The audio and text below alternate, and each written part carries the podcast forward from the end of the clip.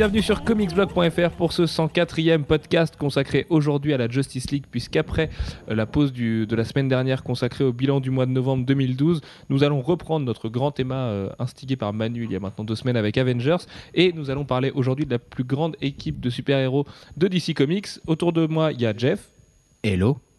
il y a Alfro, Salut. et il y a Manu. Salut. Qu'est-ce que tu voulais dire Manu? Disais la Légion, c'est ça? Ah oui, la Légion des super-héros, évidemment, la plus grande équipe de DC. Euh, pour commencer, comme d'habitude, on va faire, on va commencer avec les coups de cœur et les coups de gueule de chacun. Jeff, quels sont tes coups de cœur et tes coups de gueule alors que ton ordinateur te joue des tours?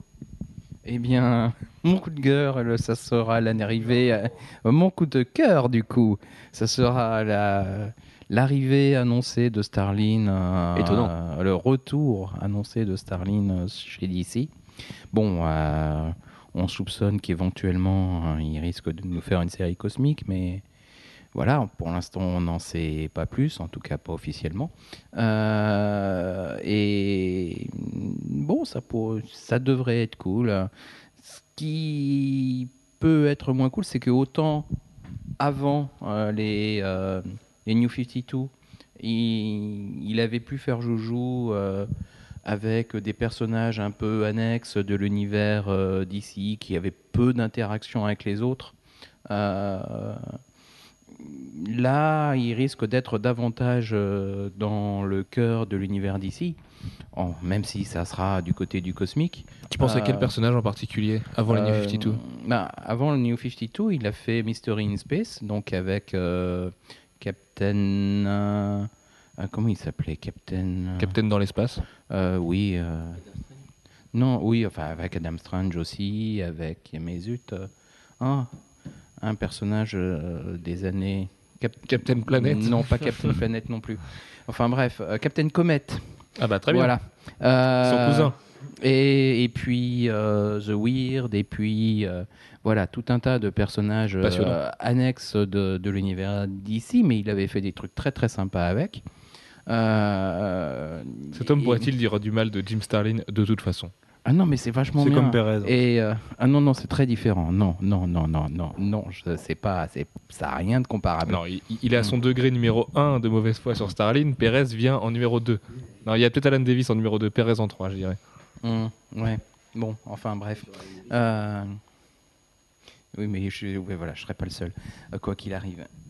Et là, bah, il- ensuite, il avait fait Death of the New Gods, euh, qui avait quand même aidé euh, DC à se débarrasser euh, de, de la grosse épine dans le pied que représente pour lui le, le Fourth World de, de, Kirby. Kirby.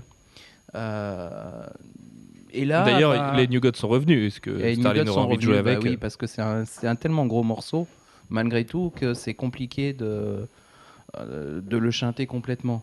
Euh, c'est le plus gros apport de, à l'univers euh, d'ici qui a été fait euh, post. enfin voilà, il n'y a, rien de plus gros, à part la création initiale. Et c'est très très encombrant pour DC, mais en même temps c'est très encombrant, mais c'est très intéressant aussi. Donc il se balance entre la tentation de le, de le mettre complètement de côté euh, et puis la tentation de le- de l'intégrer, le réintégrer. Oh, euh, la situation voilà. actuelle est très bien comme elle est. hein. On les voit dans Wonder Woman, tout ça. Bon, il n'y a rien de d'énorme, de cosmique justement avec ça. Ils sont là, ils sont dans leur coin. Ils existent pour les vieux fans de Kirby. Ils existent aussi pour les gens qui ont envie de découvrir les New Gods. Et puis c'est voilà. sans doute pas exactement les mêmes non plus, donc euh, voilà, Tout à fait. c'est- ça sera peut-être moins encombrant du coup. Très bien. Euh, Avais-tu un coup de girl? Euh, J'avais un coup de girl. Euh, C'était que, alors, d'un- d'une certaine manière, je suis très content de, de ce qui est annoncé, c'est-à-dire les hardcovers de, Before euh, Watchmen. de, de Before Watchmen, euh, qui vont être euh, thématisés par euh, scénaristes. Donc, un premier hardcover qui va être celui de Darwin Cook avec Minute Man et, Spectre. Un Les deux meilleures séries en fait. Le, le- le Oh. méga gros immanquable de Before Watchmen. Euh, les Straczynski avec euh, Owl et Dr Manhattan. Dr Manhattan, qui sont en très plus bien de aussi. Moloch a priori, Mhm. hein, parce qu'il est aussi scénariste sur Moloch et il y a seulement deux numéros avec Eduardo Risso au dessin. Au, Euh, non, il y en a qu'un. dessin. Il y en a deux des Molochs. Il y en aura deux des Molochs Oui, des Molochs, il y en Ah, a deux. Il y en a- avait qu'un. Non, non, c'est le numéro dessiné, c'est sur Dollar Bill par Steve Rude, qui est, Mm. qui est uniquement un one-shot. D'accord. Euh, et puis, et puis le troisième, c'était qui? C'était celui de euh, Euh, de Azzarello, avec Rorschach et. Rorschach. Donc celui Voilà. à éviter, hein, a Bon, priori. euh, Sauf si on veut des beaux dessins, c'est déjà ça. oh, bah, les dessins, c'est déjà pas mal. Euh, et puis, il y en a un quatrième, celui essentiellement écrit par Len Wein, parce que Len Wein avait fait, a fait Ozymandias, d'une part, et d'autre part, il avait commencé l'écriture du Crimson Corsair, qui était le, le backup dans la série originale D'Alan Moore, qui est aussi le backup qui dans aussi toutes le les séries Before Watchmen. Voilà, il y, y a deux pages dans tous les Before Watchmen. Et bah, le coup de gueule, c'est ça. Euh, c'est que Crimson Corsair, on s'en serait bien passé. Voilà. Bah, non, euh, on peut pas s'en passer dans le sens où il est vraiment hyper canonique et en plus il fait le lien, c'est le truc qui est écrit par John Bah, Higgins aujourd'hui qui est le seul artiste à avoir travaillé sur Watchmen à l'époque. Là où on s'en serait passé, c'est que qualitativement parlant, effectivement, c'est très dispensable et que je pense qu'à l'instar de plusieurs personnes autour de cette table, euh, 90% des lecteurs de Before Watchmen le lisent même pas en fait à la fin de leur lecture parce que c'est vraiment Mm. trop compliqué. Moi, à la limite, à l'inverse de toi, alors autant moi du coup je, rejo- je te rejoins pas du tout sur le fait que ce soit une bonne idée de compiler les, les hardcovers par rapport aux scénaristes. J'aurais préféré euh, un hardcover sur chaque série, ça me semblait plus logique. Euh, je pense que le titre, le backup euh, Crimson Corsair, enfin Curse of the Crimson Corsair, ou je sais plus, of the Black Pearl of the Crimson Corsair, machin bidule chouette, euh, il peut prendre une autre lecture avec le fait d'être Ah, compilé certainement. dans l'ordre. Certainement, mais bon, c'est c'est vrai qu'actuellement c'est très désagréable. C'est deux pages par deux pages. Euh, il suffit d'en rater un, on ne sait plus où on en est. Euh, de toute façon, c'est aussi une écriture qui est assez lourde. Euh, bon, euh, j'espère que ça sera plus digeste en un seul tome. Ça, il y a moins de chance parce que c'est vrai, comme mais tu dis, bon, c'est très lourd. quoi. C'est mhm. très, très, très, très, très verbeux, donc c'est quasiment que de la prose. Enfin, ça va être très long à lire, a priori. Hum, Et puis, ben, c'est. Ah, par contre, de l'action, il y en a. hein. Euh, enfin, de l'action. Euh, des événements, il y en a. Parce que, en règle générale, en, en un seul épisode, il s'en passe des trucs. Euh, Tout mais à bon. fait. Ah, Et un seul épisode, ça dure deux pages. Donc, euh, vous imaginez ce- au bout de 80 pages ce que ça donne. Ouais, J'aimerais bien pouvoir en parler, mais j'avoue que j'ai lâché l'affaire de cette lecture-là. Donc, euh, Hum, Voilà. Donc, c'est pour ça que c'est mon coup de gueule. Très Mais voilà, c'est un petit coup de gueule. Parce que pour le reste, je suis plutôt content. Cool. Alfro, coup de cœur, coup de gueule? Oui. Oui. Euh, mon coup de gueule, du coup, c'est euh, les figurines euh, qui vont être tirées euh, d'Injustice euh, Gods Among Us. Parce que, euh, quitte à faire des figurines, ben, pas ça. Autant faire des trucs jolis. Ouais. Voilà, ça, là, c'est vraiment moche. C'est, euh, en fait, il y a une espèce d'impression de pas fini du tout. Et euh, Bah, c'est bizarre que DC Collectibles se risque sur de la figurine comme ça qui fait penser à la collection Marvel Universe pour les gens qui connaissent un peu Hasbro parmi nos auditeurs, qui est une collection un peu plus cheap que les Marvel Select et les Marvel. euh, euh, mince, j'ai perdu le nom. Legends, Legends qui sont vraiment très très belles, elles. Euh, là, c'est vrai que ça fait vraiment cheap et en plus, en- le, c'est encore plus articulé d'ailleurs. pr- ouais, le principal défaut qu'on reproche aujourd'hui à Injustice, et c'est pas que nous, hein, c'est dans le monde entier sur les internets modernes, c'est le fait que le design est très souvent discutable. Donc en faire des figurines et du coup les faire rentrer euh, comme ça palpable, enfin dans le monde palpable, moi je, reste très pantois là-dessus et euh, j'imagine qu'il y aura très peu de gens en fait qui vont acheter cette collection. Donc, euh, Bah déjà, on avait vu, pardon, on avait vu les, ré- euh, les réactions euh, quand on avait découvert euh, la statuette euh, de l'édition collector avec une, euh, une Wonder Woman plus que discutable aussi. et, euh, on sentait déjà la, la limite en fait du, du design des persos et on va faire toute une gamme là-dessus. euh, je pense que ça va être compliqué pour eux. Après, euh, voilà, libre à vous de les acheter ou pas, hein, finalement. Oui, oui, mais dire, euh, Ils vont pas nous mettre le couteau sous la gorge pour les acheter ou quoi. C'est vrai que ça paraît juste risqué, quoi. voilà, je pense que là ils font une erreur, mais bon. Surtout que c'est pas du tout leur créneau ce genre de truc, donc. Enfin bon. Sinon, mon coup de cœur, euh, c'est euh, le backup euh, qui va être euh, dans Justice League America à partir du numéro Off 2. américain. Mm, C'est ça. Vaut mieux pas se planter sur Justice League aujourd'hui, ce serait dommage, quand même. On peut la faire pendant tout le podcast, celle-là. Mais euh, oui, euh, du coup, ça va être le, le backup sur le Martian Manhunter, euh, leader de l'équipe. Parce que. Et alors, membre fondateur de la Justice League, historiquement. Voilà, parce que déjà c'est un perso qui, lors du relaunch, euh, a été mal négocié. euh, il est- il s'est un peu perdu dans le Stormwatch de, Paul Cornell. Paul Cornell, c'est ça. Ah, moi, je suis pas d'accord. C'est le seul truc, c'est le point vraiment positif que je trouvais au Stormwatch. Moi, je trouvais que le Martian Manhunter était très intéressant et que son côté justement extraterrestre et martien était plutôt bien traité. Donc euh, après, Bah, j'imagine que Jeff Jones va le récupérer. Jeff Jones connaît très bien le perso, donc ce sera encore plus cool. Mais euh, je trouvais que là, pour l'instant, il s'en sortait pas trop mal. Non, moi, et je il apporte ce côté badass et donc, surpuissant aussi à la Justice League of America. Oui. Et le fait qu'il y ait un, un backup, c'est pas non plus le perso le plus vendeur, on le sait, même aux US, euh, les, les historiens de la Justice League accordent pas non plus énormément de crédit à Martian Manhunter et vont pas acheter Justice League of America pour le backup. Mais euh, la bonne nouvelle, c'est que c'est dessiné par Scott Clark. euh, Voilà, c'est Scott Clark qui revient au boulot. euh, il a fait un seul numéro de Batman et euh, voilà. Un backup. Oui, il y a un seul backup. Et euh, voilà, c'est euh, là, il va. On sait pas combien de temps ça va durer, mais euh, on va le voir plus souvent. C'est Jones et euh, Mankind, euh, Mankind qu'on a pu voir sur Frankenstein qui vont l'écrire. Donc l'équipe euh, qui, qui est solide. Donc franchement, pour moi, c'est une bonne nouvelle. Assez, assez bandante cette série. hein. Moi, je sais que Justice League of America, c'est ma, ma prochaine grosse attente là en comics avec Uncanny X-Men et beaucoup d'autres trucs de Marvel Now.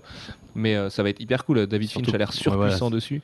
Euh, le, le roster est hyper bien. Euh, moi, je suis hyper content de voir Green Arrow, euh, surtout qui sera écrit par l'émir à ce moment-là. Et, euh, et Catwoman et Martian Manhunter et plein d'autres membres a priori qu'on n'attendait pas dans une équipe Justice League. Bah, ça va être badass quoi. Ça va être super badass, ouais. Après, euh, est-ce que euh, on va pas retomber dans les travers justement de la Justice League Elite, euh, Justice League Extreme, euh, tout ça J'en ai un petit peu peur parce que ce- si ça devient la, X- la Justice League X Force en fait, l'équipe qui fait qui est en Black Ops et qui fait les- le sale boulot, bof. Mais moi, je pense surtout que on se dirige vers une une équipe qui va se déliter euh, la vraie, la Justice League de Jeff Jones et Jim Lee, et que celle-là va devoir reprendre le pouvoir, et en fait ça marchera pas parce que c'est des héros qui sont pas forcément faits pour bosser ensemble et tout. Mais ça ne sert à rien de tirer des plans sur la comète. Manu. Moi, j'ai un peu peur du côté euh, on est on est des badass et, et voilà, on fait ce que les autres font pas et, et on est tous des Ouais, bourrins. mais Jeff Jones fait jamais ça. Donc, euh, J'espère. J'espère. Mais oui, je lui fais confiance. et ça, va, ça va être mortel de toute façon. Très Tant qu'il écrit les deux titres. Voilà. As-tu un coup de cœur, un coup de gueule, Manu, avec tes super lunettes d'actrice Tout pornographique à fait. Oh. Non, je vois pas en toi Katsuni, hein, je te rassure. Euh, oui, commençons par mon coup de gueule ou girl. Ou Sacha Grey. Big up, Big up. les vrais savent. Vas-y Manu, parle. T'as un micro devant toi, il faut pas écouter les conneries d'Alfro. D'accord, tu te lances. On est fatigué ce soir, mais allez, il faut y aller. Donc mon coup de gueule, c'est le, le retrait de Gail Simon du titre Bad Girl. Euh, pas forcément le fait qu'elle parte. Euh, la qualité du titre depuis le début a, a eu des hauts et des bas. Euh, Des hauts et des bas. Oui, excusez-moi. Le... C'est pas grave, c'était rigolo. Ils sont, des- ils sont dans la salle, tes parents? Oui. D'accord. Qu'est-ce qu'ils Oui. font comme métier? Mon papa il conduit des bus. Allez, ouais, c'est vrai en plus. Allez, vas-y, continue. Oui, du coup, c'est surtout la façon dont ça s'est fait. Euh, Puisqu'on, bah, ça faisait quelque temps qu'il y avait des rumeurs comme quoi elle allait partir du titre. On a appris qu'il y a deux numéros sans. Il y avait deux numéros 16 et 17 sans elle, il me semble. Et Bleeding Cool a fini par dévoiler que. euh, bah, Bleeding Cool a lancé d'abord la rumeur comme quoi elle, était, elle quittait le titre. Ce qui a été démenti par elle en disant non, je ne quitte pas le titre. Et lundi dernier, euh, Bleeding Cool a fini par euh, sortir la- l'affaire, c'est-à-dire euh, qu'elle a été virée du titre. Euh, du coup, le, le tweet comme quoi non, elle quittait pas le titre, on, pouvait, on peut l'interpréter comme non, je le quitte pas, on m'a viré. Et Gail Simon a dévoilé après que c'est euh, tout simplement le nouvel éditeur de Bad Girl, euh, Brian Cunningham, qui a envoyé un mail la semaine dernière et qui a dit euh, t'es viré. Voilà. Qui lui a dit que quelqu'un d'autre allait prendre sa place, ouais.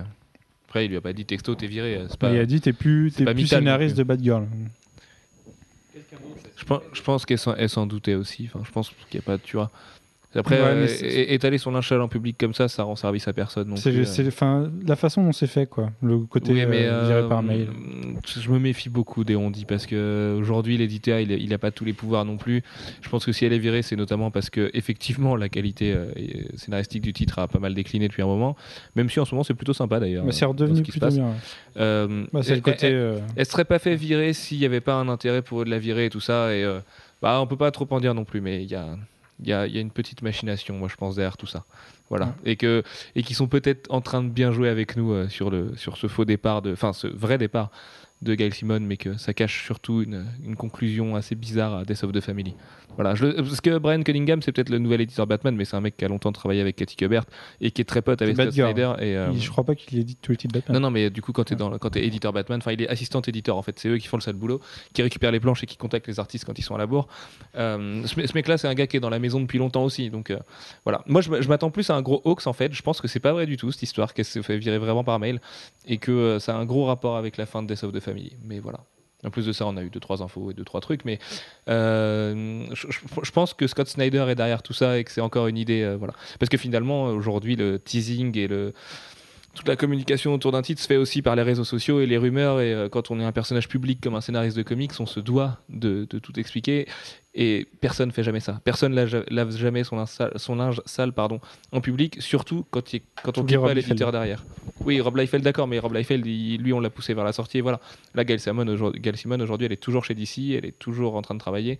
Elle est très pote avec Scott Snyder. Et si elle avait dû être virée, euh, Scott Snyder aurait dit non. Et à mon avis, c'est lui qui a le dernier mot. Euh, voilà. Moi, je pense surtout à une belle petite machination et, et on va entendre parler d'elle bientôt. On sait qu'il y a des nouveaux titres d'ici qui arrivent et voilà. Tout ça, c'est c'est juste une belle manière de jouer avec nous. Eh bien, attendons de voir. Et du coup, mon coup de cœur, euh, cette fois-ci, donc bah, fallait qu'on en parle. hein. le trailer de Man of Steel sorti hier. Ah, bah, tu me prends dépourvu, je suis fatigué là. Je... Tout simplement parce que c'est une place. tuerie. Euh, c'est voilà, il est parfait pour moi ce trailer de la musique à la construction, à ce qu'on voit. On n'en voit pas trop, on n'en voit pas, Pas, pas assez. pas pas assez. Voilà, exactement. Tu, tu m'aides là-dessus. Euh, voilà, moi je l'ai regardé dix fois depuis hier, je crois. Je crois que je l'ai pas assez vu encore et que je le re-regarderai après ce podcast. Je pense sans mentir que je suis à plus de 30 fois moi depuis hier. Ah je, je me le passe en boucle vraiment. Enfin, c'est la première chose moi, que j'ai pas- j'ai matin. J'ai dû regarder trois fois d'affilée. Je trouve euh, parfait. Alors en plus, je suis hyper content parce que comme je suis un fervent défenseur euh, et de l'éternel de Zack Snyder et que pour moi tous ses films sont excellents et que sa manie de, de faire des ralentis partout et des scénarios sur des, sur des tickets de bus. Bah, elle est vachement rattrapée par le fait que le mec euh, a un sens de la photo et de la mise en scène et de l'image et des couleurs absolument dantesques. Euh, bah, c'est simple, hein, la scène où il est euh, a priori ce qui serait près de sa forteresse de solitude, puisqu'on voit de la glace et tout ça. Le moment où il pose le poing par terre, le moment où il décolle avec euh, l'osmose avec la musique. Bah, qui rappelle des- Superman 1 de, de Neuer. et qui Exactement, rappelle- ouais. Euh, j'en ai eu des frissons, j'en ai eu quasiment euh, les larmes aux yeux. Je trouvais ça magnifique. En HD, ça défonce tout. Les couleurs sont incroyables. L'étalonnage est, furieux avec le, rouge vif de sa cape et, le blanc derrière. Je pense que c'est Je sais pas qui est le directeur photo sur le film, mais ça m'étonnerait pas que ce soit Wally Pfister qui est le directeur photo, euh, enfin l'assistant réel de Chris Nolan, parce que je trouve que l'image a vraiment le même grain que Dark Knight. Alors par contre. Beaucoup de gens disent que ça va être Superman Begins ou euh, que c'est enfin la trilogie Dark Knight pour Superman. Je suis pas d'accord du pas tout. Euh, là, ça charque quand même dans tous les sens. Il y a des, on voit des explosions de type En une Michael Bay, invasion. euh, une invasion qui est pas sans rappeler un certain Avengers. Sauf que c'est fait. Enfin, je pense que c'est l'avenir de DC au cinéma, c'est que ça va être des- du film de super-héros pour adultes et que Marvel Studios va vraiment être dans le grand public et la récréation et tout ça, et qu'avec Warner, on va pas rigoler du tout. Et ça me paraît juste grand. Henri Cavill, le moment où il parle, c'est pareil, ça me file des frissons. La voix de ce mec, la façon dont il porte le costume, le moment où il roule ses yeux juste avant, justement, le moment où il pose euh, sa main par terre, tout est incroyable. Alors là, de toute a façon, toutes les phrases du trailer sont incroyables. tout est super bien monté. Euh, on voit Kevin Costner juste en Jonathan Kent, c'est quand même un super acteur. Euh, Russell Crowe, euh, on voit plein de mecs, mais on sait pas qui c'est. J'ai juste des doutes encore sur Amy Adams sans Loïs, mais bon, la fin du trailer est magnifique. Alors, j'avais. J'ai peut-être un reproche à lui faire, mais bon, on peut pas faire ce reproche-là à Warner parce que le trailer est pas censé avoir fuité. C'est que ça reprend énormément d'images et, et de phrases, notamment de My son was in the bus, uh, he saw what Clark did, qui était à San Diego. Du coup, ce fameux trailer leaké, tout ça. Euh, pareil, le moment où il s'éclate contre Même si un on mur voit pas. Metropolis. Et euh, On là, voit on les pas le vaisseau de. Clark s'envoler. Ouais, il y a des trucs qu'on voit pas. Effectivement, on voit pas le vaisseau de Clark. Si vous pouvez trouver le trailer San Diego, il est encore facilement Ouais, trouvable sur Sauf que Internet. cette partie-là, elle est... on la voyait mal. Et C'était hyper frustrant. On attendait ce trailer-là pour la voir. Et... Eh ben, on restera frustré jusque-là. Et euh, j'espère que c'est le dernier trailer pour Man of Steel, en fait. J'espère je, que. je pense pas. euh, non, on aura sûrement des TV spots et tout ça, mais un, troisième aura- il y trailer aura officiel. plus d'action dans les autres trailers, je pense. Ah, un troisième trailer officiel, j'y crois pas. Je pense que Warner peut se contenter de deux trailers. Il va balancer des TV spots, ouais, qui vont défoncer. Mais, mais je sais pas d'ailleurs si Warner veut euh, vendre le film comme un film d'action, parce que ça a pas l'air d'être le cas. Il y a l'air d'avoir une véritable introspection et une véritable réflexion derrière. Bah, ça a l'air en deux parties en fait. hein. Une première partie peut-être introspection et une deuxième où il y a quand même une invasion et ça va cogner. Après, là, je me suis posé une question justement 30 fois depuis hier. C'est est-ce qu'on nous cache vraiment des choses? Euh, Est-ce qu'il y a vraiment des choses qu'on voit pas dans ce trailer? Parce qu'effectivement, il est beaucoup je moins mystérieux que les trailers de Moi je Chris pense qu'il n'y a, pas que Zod et, Je pense qu'il y a Brainiac. Et que- Ouais, j'y crois pas du tout. hein. Je crois pas du tout à un Brainiac pour le premier film. Mais euh, bon, on verra. hein, j'ai sûrement tort et j'ai peut-être tort. Mais euh, c'est grandiose, quoi. C'est Superman. C'est en fait. Superman, je pense que c'est un peu le héros préféré de tout le monde, mais c'est un peu la honte parce qu'il a un peu tout pourri les trois quarts du temps et que c'est vraiment le, le héros bannière euh, pire que tout. Sauf que quand il est bien fait, bah, c'est tellement la classe, quoi. C'est, enfin, ça rappelle tous nos souvenirs de gosse. C'est Superman, quoi. C'est l'alpha super héros et voilà. Et j'espère enfin qu'on va voir un, un énorme film Superman et un truc grandiose et voilà. Moi, c'est vraiment, c'est vraiment ce qui m'a. Autant Avengers sait Iron Man. combien de me- temps il dure? Non, pas du tout. Euh, Avengers, Superman, quand je vois les trailers, je dis ah c'est mortel, sortez le popcorn, sortez le coca déjà devant les trailers. Là, c'est pas du tout le cas quoi. Là, j'ai envie de me poser, de me lire un bon bouquin au coin de la cheminée après. C'est- intelligent, c'est grand, c'est voilà. Et j'espère que Zack Snyder va enfin foutre une mandale à tout le monde et faire comprendre aux gens que ce mec est loin d'être idiot et que c'est pas juste un publiciste ou un clipper. Et, parce que moi, je suis persuadé de ça. Et d'ailleurs, euh, ah, on va arrêter avec la légende du Daredevil euh, Director's Cut, mais Sucker Punch Director's Cut est carrément mieux que Sucker Punch version ciné, qui est peut-être pour moi son gros raté. Mais voilà, c'est- c'est- j'ai Moi, qu'une hâte, moi, ce qui me fait chier, c'est que les haters de Snyder, euh, s'il filmait bien, diront ouais, mais il y a Chris Nolan. Et les haters de Chris Et Nolan diront ouais, il y a- il y, a Zack Oui, mais on s'en fout des haters. Écoute, euh, si les gens Ouais. ont envie de. Alors, juste une Ouais. remarque par rapport à la phrase de Jonathan Kent, justement, on en parlait. Euh, quand Clark lui dit est-ce que j'aurais dû le laisser mourir et qu'on qu'on Les laisser Jonathan- mourir. Est-ce que les gens, je dois les ouais. laisser mourir en fait? Est-ce que je dois pas profiter de mes pouvoirs quand il est enfant? Et qu'on voit Jonathan Kent lui répondre euh, peut-être. Euh, c'est un montage, c'est un trailer. C'est à mon avis, il y a peu de chances que ça soit la vraie phrase et que ça s'enchaîne comme ça. Je pense pas que Jonathan Kent lui dit ça. Ils vont pas. Le, film a l'air hyper classique, hein, donc je pense que le traitement des personnages sera classique et jamais de la vie Jonathan Kent euh, amènerait euh, son fils, même pour le protéger, à dire non, tu vas pas les sauver. Même le père, enfin son père adoptif, s'est toujours senti investi d'une mission avec Clark, enfin ou Kal-El ou ce que vous voulez. Ouais, ça me paraît impossible qu'il réponde ça. S'il lui répond ça, c'est un poil décevant, mais bon, euh, on verra. De toute façon, on verra. Jeff, qu'est-ce que tu en as pensé de ce trailer, toi? Moi, J'ai trouvé très bien. Surtout, euh, euh, ça met en bien en avant. Il y a visiblement deux parties dans le, dans le film. La partie qui est beaucoup plus centrée sur Clark Kent et son parcours. Et puis celle qui risque de survenir plus vers la fin du film, hein, euh, qui sera l'aboutissement hein, avec euh, bah, un Superman qui, qui fait son ascension euh, et qui prend sa place. Euh, et du coup, on a peut-être un traitement plus Marvel Studios euh, que, euh, que ce qu'on a vu jusqu'à présent dans les, euh, euh, dans les films de la Warner. Euh, Bon, je trouve très trop, plus centré sur le personnage. Euh, en- même temps, le, pour moi, la bande-annonce a été, elle a sans doute dû être montée par la même boîte que celle euh, qui avait fait euh, la bande-annonce des, Dark Knight. Et les Dark Knight Rises, c'est pareil, on avait l'impression qu'il y avait, un long moment calme avant le, déchaînement à la fin. Et, et en fait, non. Et euh, oui, si, quand même. Le film Rise, comme on, dit, comme on l'a dit 50 fois, euh, t'as quand même ce début qui est. Voilà, mais tu vas toujours vers l'avant avec Dark Knight Rises. Enfin, vers le haut, finalement. Ouais, mais euh, c'est pas vraiment calme, puis, euh, puis ça explose, quoi. Il y, a- il y a quand même des, des séquences plus. Forcément. Faut Enfin, pas c'est- non plus plus perdre des gens. palier, quoi. Ouais, mais parce que c'est logique, enfin, c'est le cinéma, faut pas ennuyer les gens, tu vois. Oui, mais je- du coup, on a l'impression avec le trailer de, de Man of Steel. Superman, voilà, que- Petit film qui sort, euh, un film Ouais, indé. un truc là, pour Sundance. Euh, C'est, euh, on a l'impression que ça va être comme ça, doux et puis une espèce de, de bataille euh, monstrueuse à la fin. Et euh, je pense pas. C'est, euh, je pense que ça va. euh, on n'a vraiment pas tout vu et euh, Ben, je pense qu'on n'a vraiment pas tout vu, ça c'est une certitude, Euh, et qu'on va sans doute passer pas mal de temps sur la, sur la première partie. euh, en plus, c'est quasiment ce qu'on voyait dans les, dans les premiers trailers, on voyait quasiment rien de Superman, on voyait quasiment que des images de, Clark Kent. Euh, là, on en- là, on voit du Superman euh, dans, le, dans le nouveau trailer, et c'est cool d'ailleurs, Sur- surtout avec la, la musique qui va bien avec, euh, et puis des, des scènes d'action qui semblent être dantesques. Mais malgré tout, on, voit bien qu'on va se centrer sur le, sur le parcours initiatique, de, enfin le parcours initiatique, euh, le, le parcours de, de Clark Kent depuis euh, son adolescence jusqu'à une période où il va se chercher euh, et se perdre un peu peut-être même. Bah, Ce qui serait pas mal, puisque en fait, on n'a jamais vu, euh, le, enfin, on a- depuis 79 et Superman avec Christopher Reeves, euh, le film de Donner, on n'a pas revu les origines de Superman, puisque le- la dernière itération c'était Superman Returns et que justement il revenait et qu'il était déjà Superman. dans Smallville? Oui, mais Smallville, non, mais les mecs, euh, je, vous parle de, de quelque chose.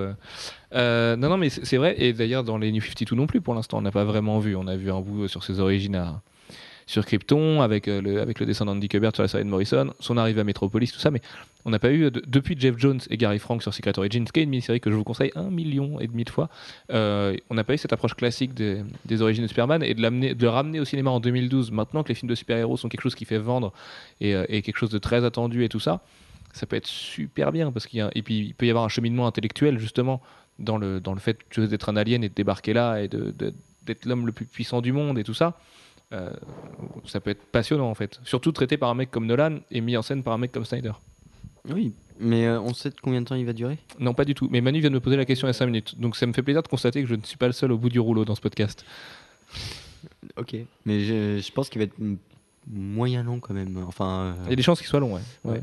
faut espérer moi je vois bien un découpement en trilogie après après est-ce qu'il sera vraiment le, le Kickstarter de, de, de l'univers d'ici au cinéma et de la Justice League? On verra. Warner a l'air de dire que oui. Euh, je n'ai peut-être pas envie de ça. Quoi. Mais bon, c'est pas, pas grave. Quoi qu'il arrive, ce sera mortel. Et ça se trouve, en fait, il y aura juste un clin d'œil à quelque chose qui amènera derrière vers la Justice League. Mais puis à la limite, on s'en fout pour le moment. Quoi. je sais qu'il y a une chose qui est claire aujourd'hui c'est que c'est le, le trailer, enfin le film que j'attends le plus en 2013, mais à 10 000%, mais beaucoup plus que n'importe quel autre et beaucoup plus qu'Iron Man 3 ou Thor 2. Mais ça n'a rien à voir. Et encore une fois, Iron Man 3 et Thor 2, je les prends comme la récré et, et le popcorn euh, Coca et ça va être mortel sûrement. Mais euh, Man of Steel, c'est voilà, ça va être ce- cette espèce de grand moment de communion au cinéma. Et, et je pense à mon copain Nassim, qui est un fan hardcore de Superman, qui a dû jouir euh, comme un furieux devant ce trailer parce que c'est exactement ce qu'il voulait, ce qu'il attendait. Ah Bah, s'il est nul, par contre, euh, ce sera une déception. Mais... Ah ouais, Oui. s'il est nul, la, la déception sera. Ouais, on tombera de très très haut, je pense. Mais bon, euh, tant pis, il vaut mieux, vaut mieux partir avec des a priori positifs. C'est toujours plus sympa. Bah, sur Ghost Rider, on avait des a priori négatifs et du coup, on a bien aimé le film. Non, on n'a pas bien aimé, on a trouvé ça sympatoche. C'était un bon, un bon divertissement. Et Jeff a détesté. Euh, tout ça pour dire qu'en ce moment, c'est juste la fête des trailers. hein. C'est, on a eu G.I. Joe 2 Retaliation aujourd'hui. Il y a eu Oblivion, le nouveau film de Tom Cruise, qui a l'air pas mal, mais qui est un film de science-fiction avec Tom Cruise, euh, avant-hier ou hier, je crois, qui défonçait absolument aussi. Euh, OVGA, dont on va reparler dans deux minutes, on a eu le trailer de Phantom Pain, donc de Metal Gear Solid 5, euh, qui était juste immensément, incroyablement génial et, et Kojima a atteint le statut de, de divinité suprême. Euh, The Last of Us qui défonçait, Tomb Raider qui défonçait. Ouais, L'année 2013 pour la culture geek, ça va être un espèce de point d'orgue incroyable. Et euh, déjà qu'on s'est bien éclaté en 2012, mais 2013 risque d'être sympa aussi euh, à son Le échelle. problème, c'est que ça arrivera jamais. Oui, et oui, et malheureusement les Mayas ont envie de nous la mettre. Euh, quant à moi, mon coup de gueule, c'est Scott Snyder et Yannick Paquette qui s'en vont de Swamp Thing. Alors si vous êtes auditeur de ce podcast, bah, vous êtes au courant parce que Manu euh, l'avait bouletté il y a trois semaines ou deux mois maintenant, je sais Oui, plus. Il y, a, il y a plus que trois Ouais, semaines. ouais, tout il y, y a assez longtemps, parce qu'en fait, on n'avait pas le droit de le dire officiellement, mais ça faisait un moment qu'on le savait, du coup, via des sources qui nous regardent. Euh, donc voilà, Scott Snyder abandonne Swamp Thing parce qu'il a envie de faire autre chose. Il a envie de pouvoir se consacrer à Man of Steel, à American Vampire, à The Wake, à Batman et à sûrement un autre titre qu'il est en train de préparer en ce moment.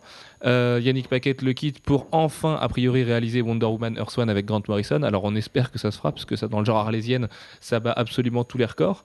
Euh, et je me dis que c'est pas plus mal parce qu'en fait, World, c'est vrai que vous avez été nombreux à nous faire la remarque, mais on est assez d'accord aussi. Moi, je m'éclate pas à mort dessus.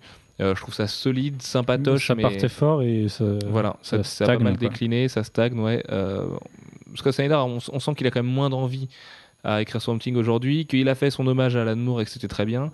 Euh, mais c'est vrai qu'il va peut-être pas s'éclater encore très longtemps dessus. Ce que j'espère juste, c'est que la, la série lui survivra et trouvera des artistes de renom. J'espère aussi. ouais. Je rêve par exemple d'un Cano ou d'un Marco Rudi ou d'un Frank Avila en tant que dessinateur euh, pour les pages intérieures, qui sont trois artistes qui ont fait leur preuve et qui, qui ont montré qu'ils savaient reprendre les, les layouts de Yannick Paquette. Et puis un bon scénariste, quoi. Euh, James Tynion Ford est avancé a priori pour être scénariste de la série. Ce serait pas mal puisqu'on serait quand même dans la, dans la suite la plus logique de euh, Scott Snyder, même si j'aimerais tempérer le fait que James Tynion Ford, quand même loin d'être Scott Snyder. hein, de tout ce qu'il écrive, euh, voilà, Talon, c'est pas génial. Les backups de Batman sont pas incroyables. C'est pas parce que c'est son élève qu'il a le même talent. Et euh, je pense qu'il faut lui laisser du temps et que ce mec-là risque d'avoir l'effet Nick Spencer et d'être un espèce de jeune pouce beaucoup trop attendu et beaucoup trop overhypé et dont on va se rendre compte derrière qu'en fait le mec il est juste bon et qu'il faut peut-être lui laisser le temps aussi de développer son univers et tout ça. Mais euh, voilà, c'est une mauvaise nouvelle pour Swamp Thing. Peut-être qu'une mauvaise nouvelle arrivera bientôt pour Animal Man aussi en face. Euh, ça sent pas bon chez Vertigo, ça sent pas bon pour les titres euh, à la touche Vertigo chez DC. On espère qu'il y aura une annonce bientôt dans ce sens-là et on en doute très peu à vrai dire. Euh, et puis mon méga coup de cœur, alors euh, ça va peut-être pas se sentir parce que comme je vous disais, on est un peu fatigué ce soir, c'est le fait que Walking Dead ait mis la mandale la plus énorme à l'industrie du jeu vidéo samedi dernier au Spike TV Video Games Awards, donc qui sont la remise de prix majeure dans le secteur du jeu vidéo. On a les Eisner Awards, il y a les Oscars. Là, les Video Games Awards, c'est vraiment le prix. Même si beaucoup d'ailleurs décrit le fait que c'est en général un salon qui va récompenser euh, FIFA, Call of Duty Black Ops, Assassin's Creed et les méga jeux AAA, quadruple A limite. Et là c'est un jeu quasi indé, alors faut le dire vite indé parce que Telltale c'est pas une boîte indé non plus, mais c'est un jeu en épisode euh, disponible uniquement sur les plateformes de téléchargement que sont le XBLA et le, SEN, le Sony Entertainment Network, parce qu'il faut dire ça maintenant, qui a gagné Walking Dead jeu de l'année. C'était inespéré vraiment. Moi j'avais mis mon petit vote en me disant bon ça servira à rien, voilà il va se faire broyer par des par des Far Cry 3 et des trucs qui sont très bien et qui sont énormes. Euh, mais non, Walking Dead a gagné, Telltale a gagné. J'espère que ça va booster les ventes du jeu, que ça va encourager encore plus les gens à le faire. Et je regrette juste le fait que ça ait apparemment pas débloqué la situation de la sortie française du jeu en boîte, qui, bah, a priori, ne sortira pas avant quelques semaines, voire quelques mois, voire jamais, comme Mass Effect Trilogy euh, la semaine passée. Mais voilà, Walking Dead a gagné, c'est énorme. C'est euh, peut-être aussi un signe quand on s'intéresse à l'industrie du jeu vidéo que tout ça c'est en train de tourner et c'est pas un bon signe dans mon sens puisque ça veut dire qu'un jeu qu'on achète euh, en dématérialisé peut gagner et peut être le jeu numéro 1 de l'année. Mais euh, voilà, ça montre que les créateurs qui vendent des jeux à petit prix, parce que encore une fois, Walking Dead vous en coûtera moins de 25 euros pour tout faire et c'est une expérience qui dure à peu près 25 heures. Tous ces gens-là peuvent remporter des titres et, et après l'épisode 5 qui met une mandale de taille XXL, c'est c'est énorme quoi. Juste euh, hâte de voir l'épisode 2, hyper content pour, le pour Telltale, pour Sean Vanaman qui est un mec adorable en plus, le game designer du jeu.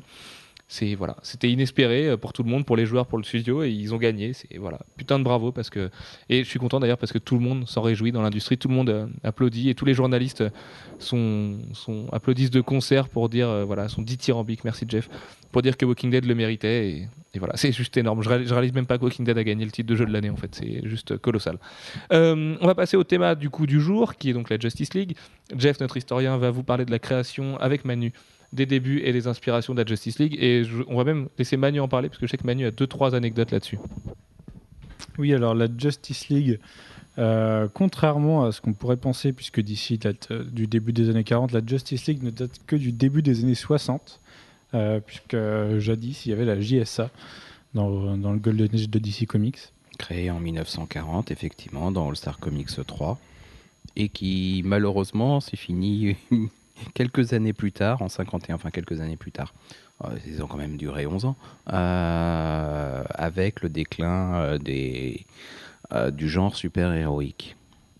Et ce n'est qu'avec le retour du genre super-héroïque dans, le, dans les meilleures ventes que DC a réessayé de créer une.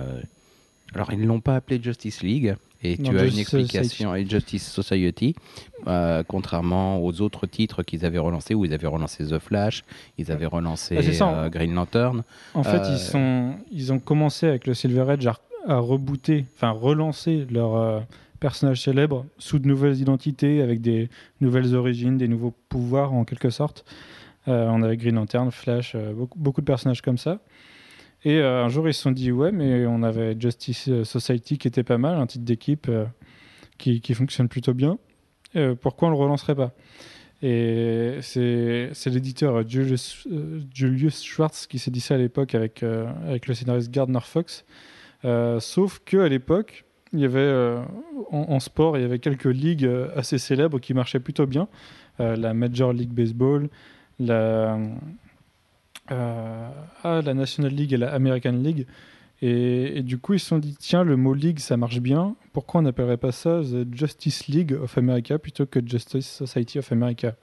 Et, et c'est comme ça que le nom euh, de l'équipe peut-être la plus célèbre aujourd'hui, peut-être en France, la plus iconique ouais, en la tout cas. plus iconique. Ouais. Je sais pas si aux Bah, États-Unis c'est pareil. que entre la- Avengers le roster initial, enfin la composition euh, initiale, consistait à reprendre euh, bah, tous les poids lourds euh, de, DC à l'époque, c'est-à-dire à la fois Superman, Batman et Wonder Woman qui, eux, n'avaient jamais disparu de la circulation, mais également euh, les, nouveaux gros personnages de l'univers DC qui étaient Flash, Green Lantern, C'est le Euh, fameux roster de 7 de base. Quoi. Euh, Voilà. Le même qu'on a dans New avec le 52, Martian Manhunter sauf que qui, voilà, voilà, le Martian Manhunter est qui pas- lui aussi pas avait euh, sa propre série enfin il était il n'avait pas une série qui portait son nom il était dans une série et- dont il était le protagoniste principal et régulier en tant qu'enquêteur martien avec sa double casquette policier et martien Alors, contrairement à ce qu'on pourrait penser, l'équipe, elle n'est pas apparue au départ dans un titre Justice League ou Justice League of America ou quoi que ce soit. Elle est apparue dans la série The Brave and the Bold, euh, dans le numéro 28 en 1960. C'était le numéro de février-mars. Euh, et elle était donc composée de ce roster de base, euh, des sept membres les plus iconiques, je pense, de la Justice League. Et elle est apparue trois fois dans cette série avant d'avoir sa propre série à la fin de l'année, en octobre 2000 euh, 1960. euh, pour commencer le, le- le premier volume de Justice League of America. Euh, à noter qu'aujourd'hui, on doit être au- seulement au volume 2, je crois, de Justice League of America. Bah, euh, Enfin, non, on doit arriver au- et dans- au volume et dans- 3. Et dans très peu de temps, on va arriver au volume 3. On arrive au volume avec 3, les c'est New 52, on va avoir droit au volume 3. La Euh, Justice League of America volume 2, c'était celle qui avait post Infinite Crisis, je pense. C'est exactement, enfin post, euh, Post- post, post 52 weeks en fait. Euh, mais oui, euh, lui-même euh, issu d'Infinite Crisis. Il y a un point particulier par rapport à, au format de- des histoires. On est très dans, dans cette période-là avec, euh, on a une équipe, d'accord, euh, mais c'est pas tellement l'équipe qui euh, va aller se taper euh, en groupe euh,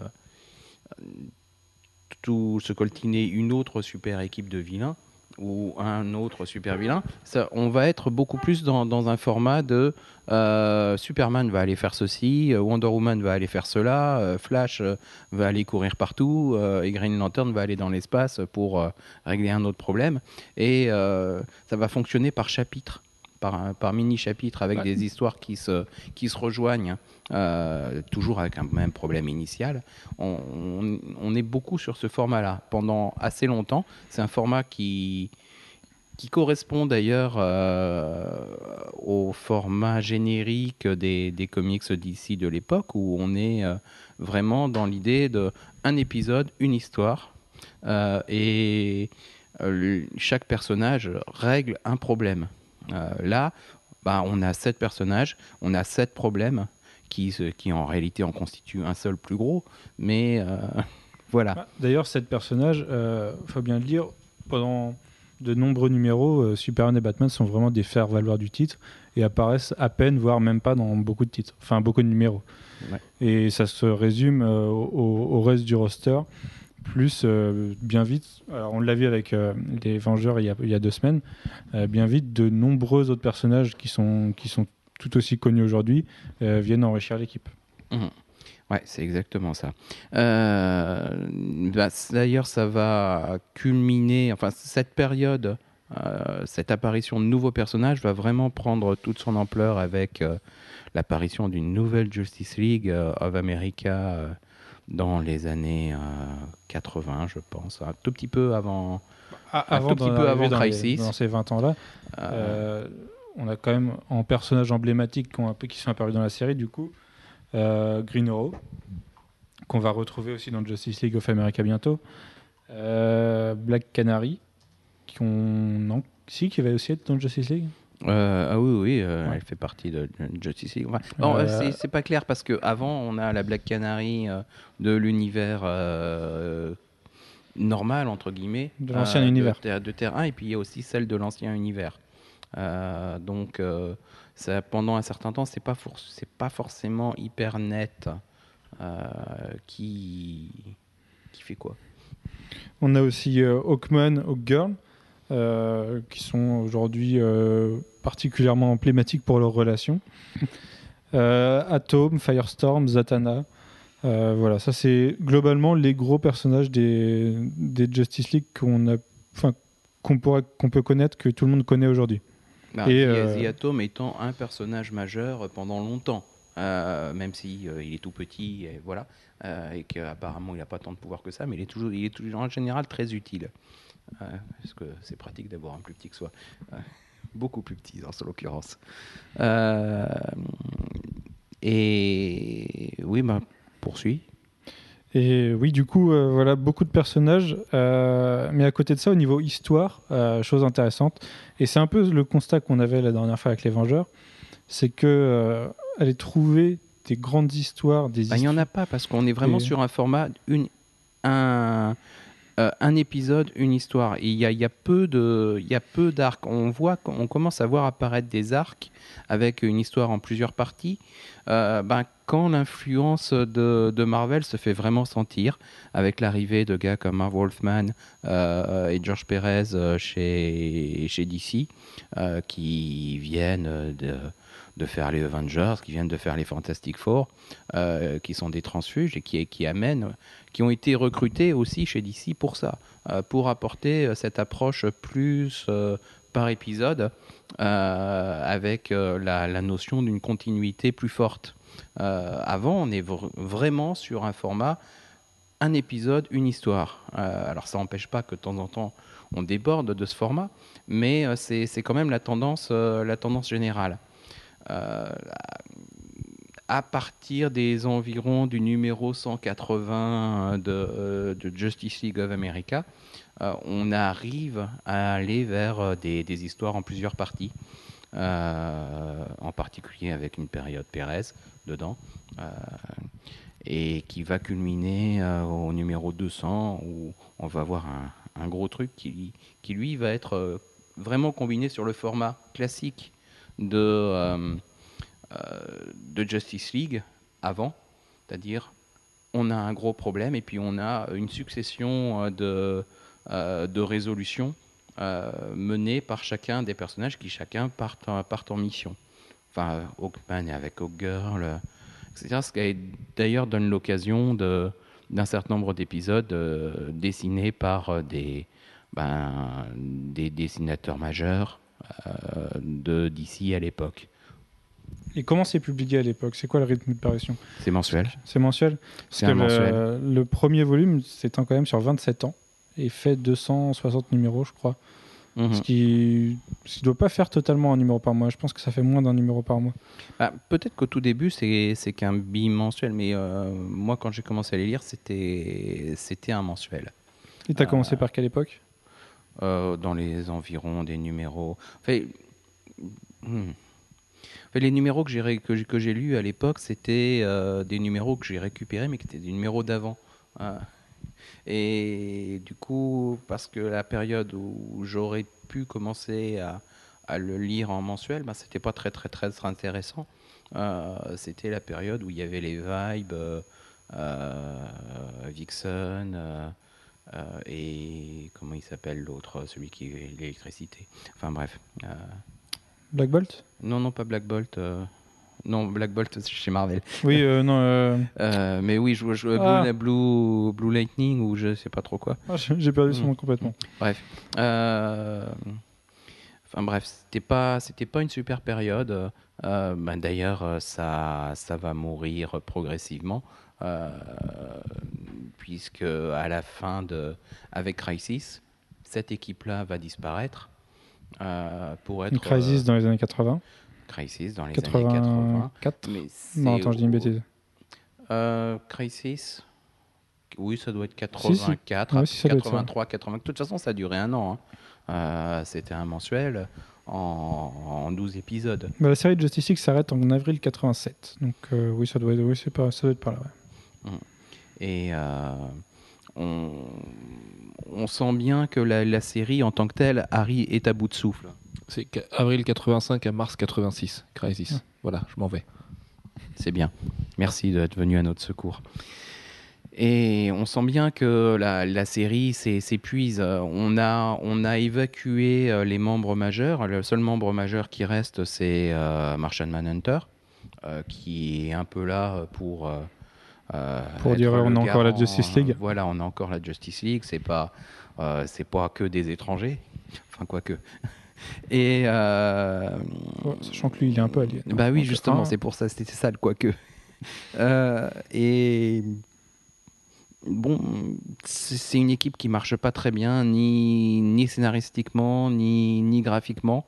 On est davantage, par contre, dans, le, euh, dans la logique Marvel que dans la logique, plus que dans la logique antérieure. Seulement, c'est, c'est, c'est- ça n'a pas le succès espéré. Alors- Euh, les nouveaux personnages sont sans doute pas assez forts et les scénaristes non plus, et le dessin pas assez euh, intéressant pour attirer du monde. Euh, bref, je, ça marche pas bien. Je, je sais pas si on, on doit aborder ce point maintenant ou si on y revient plus tard, mais justement, pourquoi ça marche pas Justice League?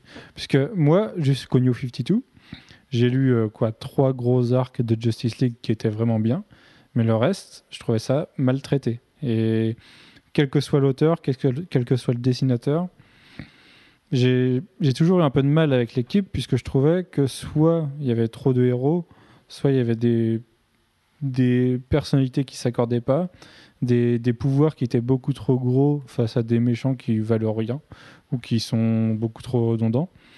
Et, et de ce côté-là, je trouve que les Vengeurs marchent beaucoup mieux, puisqu'ils sont beaucoup plus humains que les personnages d'ici, tellement iconiques qu'ils en deviennent presque intouchables. Et du coup, d'où le fait qu'on on perd vite euh, Superman ou Wonder Woman dans l'équipe, puisque avoir les deux Ah, déjà, c'est- avoir les deux, ça, ça pose un sacré problème. Puis quand tu rajoutes Flash et Green Lantern, euh, c'est c'est vraiment un très très gros problème.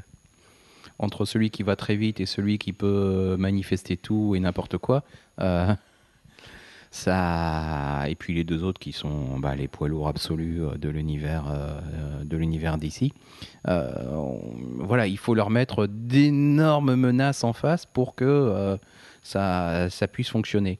Euh, ou, ou alors euh, leur mettre euh, une menace très très bien conçue qui les oblige à courir dans tous les sens euh, pour un... Parce que moi, dans ma tête, les ennemis de la Justice League, c'est Starro et... euh, Eh, c'est- quand même pas et c'est bien le problème. glorieux. Ah, moi, les deux ennemis que j'adore de la Justice League, c'est Amazo. Oui, Et, Amazo, euh, moi c'est Amazo, ça, il est trop cool parce que je me souviens quand c'était Jeff Jones, là, il y a pas longtemps, avec, ah, juste après le, avec Red Tornado, là, quand c'était un peu nul à l'époque, juste après Teen Titans. C'était très nul. Il y avait Amazo et Amazo c'était cool quoi. Amazo il peut tous les défoncer un par un et quand il gagne, il n'y a aucune raison, mais il gagne quand même. Non, non, justement, je trouve. Enfin, Amazo, pour moi, c'est le pire ennemi, c'est pire que Starro. Mais il est trop cool. Il les défonce tous un par un et à la fin il gagne quand même, alors que tu peux pas gagner contre lui. et Maintenant, on il dit pendant pouvoirs 5 de tout le chapitres, tu peux, tu peux pas gagner. Et puis le sixième il gagne, mais alors tu sais pas comment, tu fais, oh, la Justice League, ils ont gagné, c'est normal. C'est un peu, tu vois, la construction classique, mais comme la série télé à l'époque. hein. La série télé à l'époque, c'est toujours trop dans la merde, puis ils font, hop, puis ils ont gagné, mais tu sais pas pourquoi. Mais on dit, non mais c'est la Justice League les mecs. Et c'est tout. Et voilà. Et pour moi, c'est la construction de la Justice League tout le temps. Et même là, hein, récemment, tu reprends euh, contre Darkseid.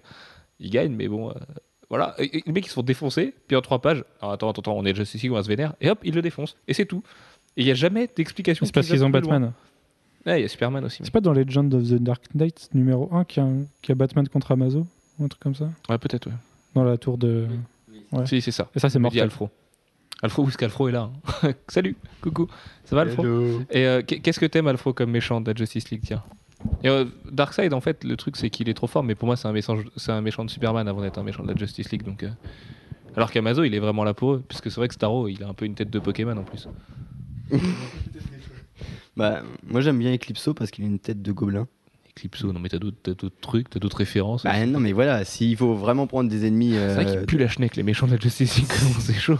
bah, il y a la Ligue d'Injustice, quoi, mais. euh, Ah ouais, ça, c'est- ça c'est cool ça. voilà, ça mais c'est cool. Je trouve ça hyper nanar, donc c'est un peu cool. Bah oui, mais c'est en fait, c'est- prendre le prendre le miroir, quoi. Ah, on va mettre tous les méchants ensemble. Parce Ouais, mais que- prendre le miroir, c'est un peu facile. Est-ce que Wonder Woman, elle serait vraiment sadomaso et que Superman, il serait vraiment tout pourri comme ça? Je sais pas, tu vois. C'est pas un vrai miroir, en fait. C'est pas. C'est- c'est- c'est- c'est- Je trouve qu'ils sont pas l'exact opposé de la Justice League, en fait. Non. Même si on essaye de nous raconter ça, mais. Non, non. Non, Pour moi, les meilleurs ennemis de la Justice League, c'est l'alliance des ennemis de chaque individu. Enfin, de... Oui, tour de Babel, Chacun, quoi. voilà. Quand ils vont les, les striker individuellement pour après les Mm.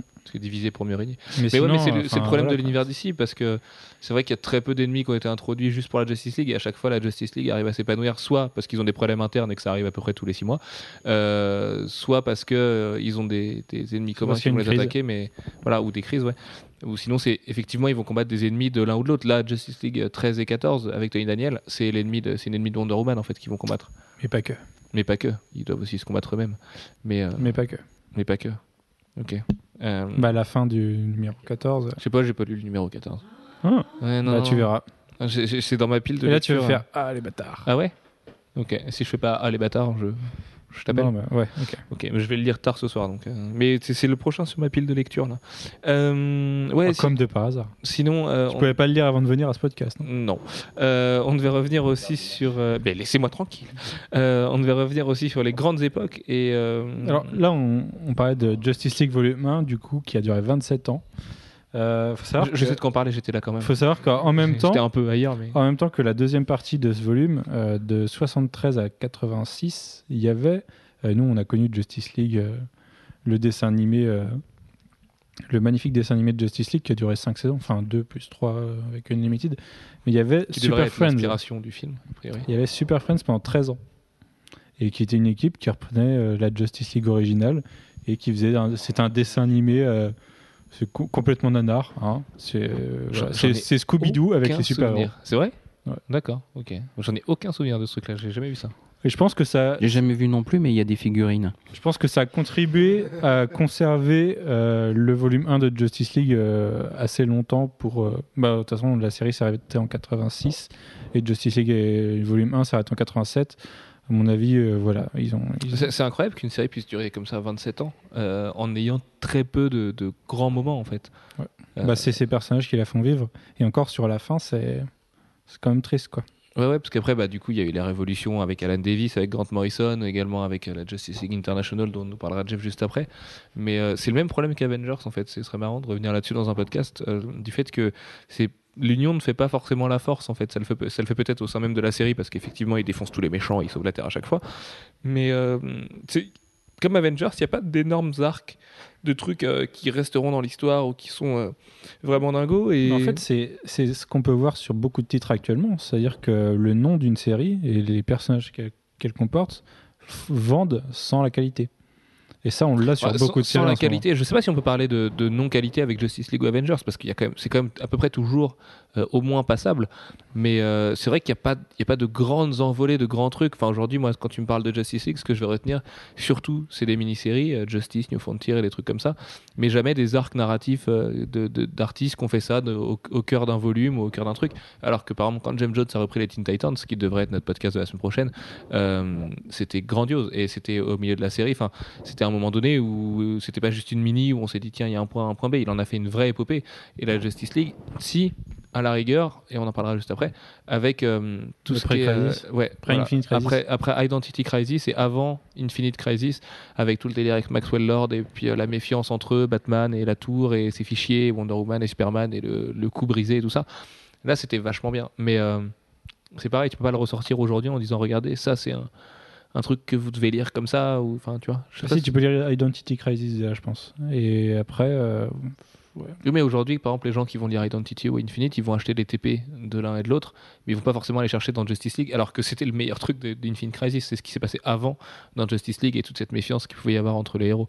Et cette série de couverture de Jim Lee absolument oui, dantesque. parce que ça pouvait se comprendre, alors qu'Infinite Crisis, sans un background de 20 ans, déjà, c'était plus dur à comprendre pour un néophyte. Et oui, c'est sûr. rien que, que- Omac, euh, Infinite Crisis, si t'as pas lu euh, tous les trucs Omac et, et Justice League avant, tu comprends rien à pourquoi Maxwell Lord il fait tout ça et pourquoi est-il si méchant. Ouais. Donc euh, voilà. Parce Euh, Je vous laisse reprendre, messieurs, votre, votre grande période, la suite.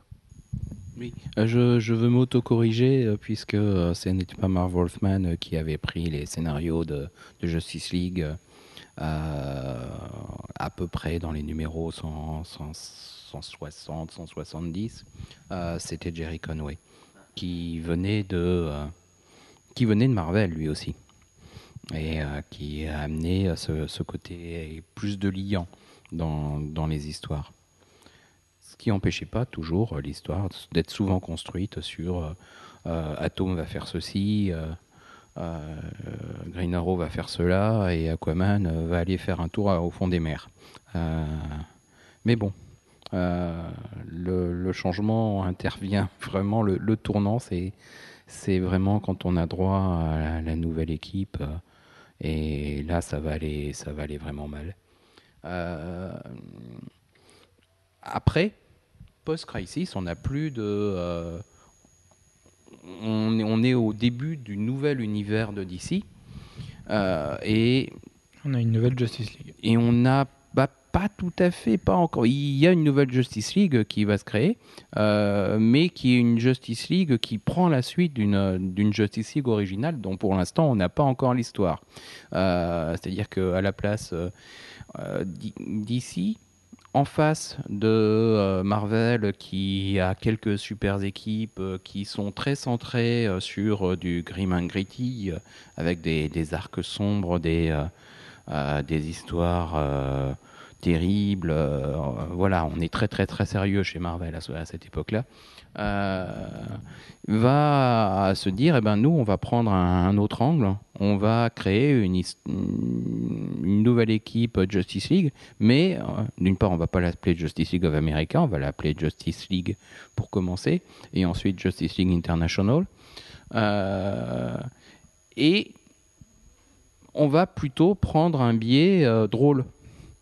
Euh, et au lieu d'avoir Superman euh, qui est très occupé euh, avec sa nouvelle origine, menée par Byrne, Wonder Woman qui est très très occupé avec sa nouvelle origine menée par Perez, Flash qui ben, c'est plus c'est plus c'est plus Barry, c'est Wally West.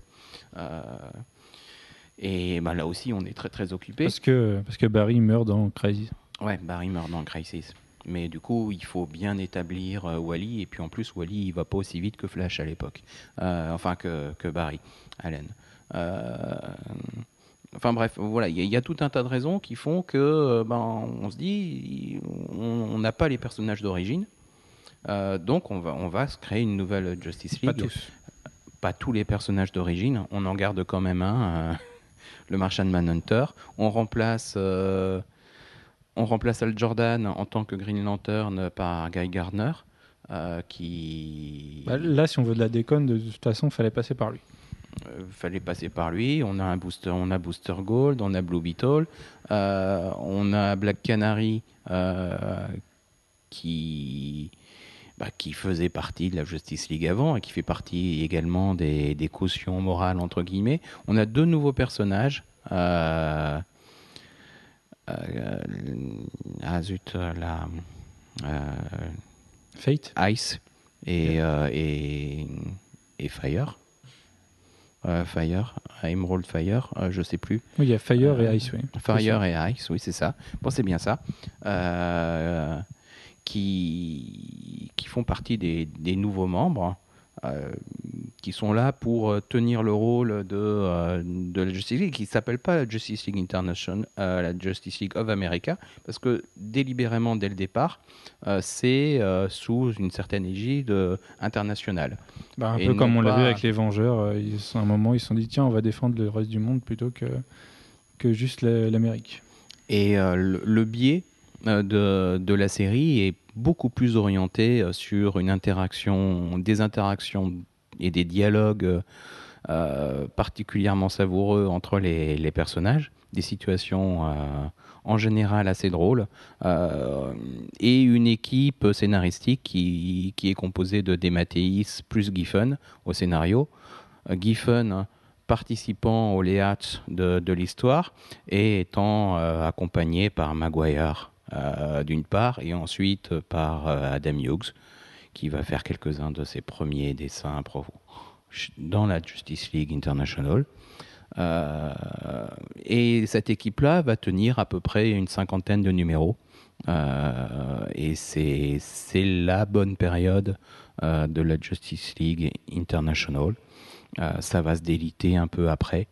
Euh, tout simplement parce que les auteurs vont, vont On partir. va et, aussi euh, rentrer dans la période des comics extrêmes, comme disait Dark Shop sur le- dans les réactions du trailer Man of Steel, dans les 90s avec le côté euh, Justice League Elite, Ah bah, machin, plus sombre, euh, euh. Extreme League, machin, enfin des trucs. euh, Non, et puis surtout, ça, perd, ça Ops de perd, la ça perd de la League, direction parce que euh, les, euh, les Demateis, Giffen vont faire autre chose. Euh, donc, en, en termes de scénario, ça change. de Mathéis qui lui aussi est de retour d'ailleurs avec Jim Starlin chez DC Comics.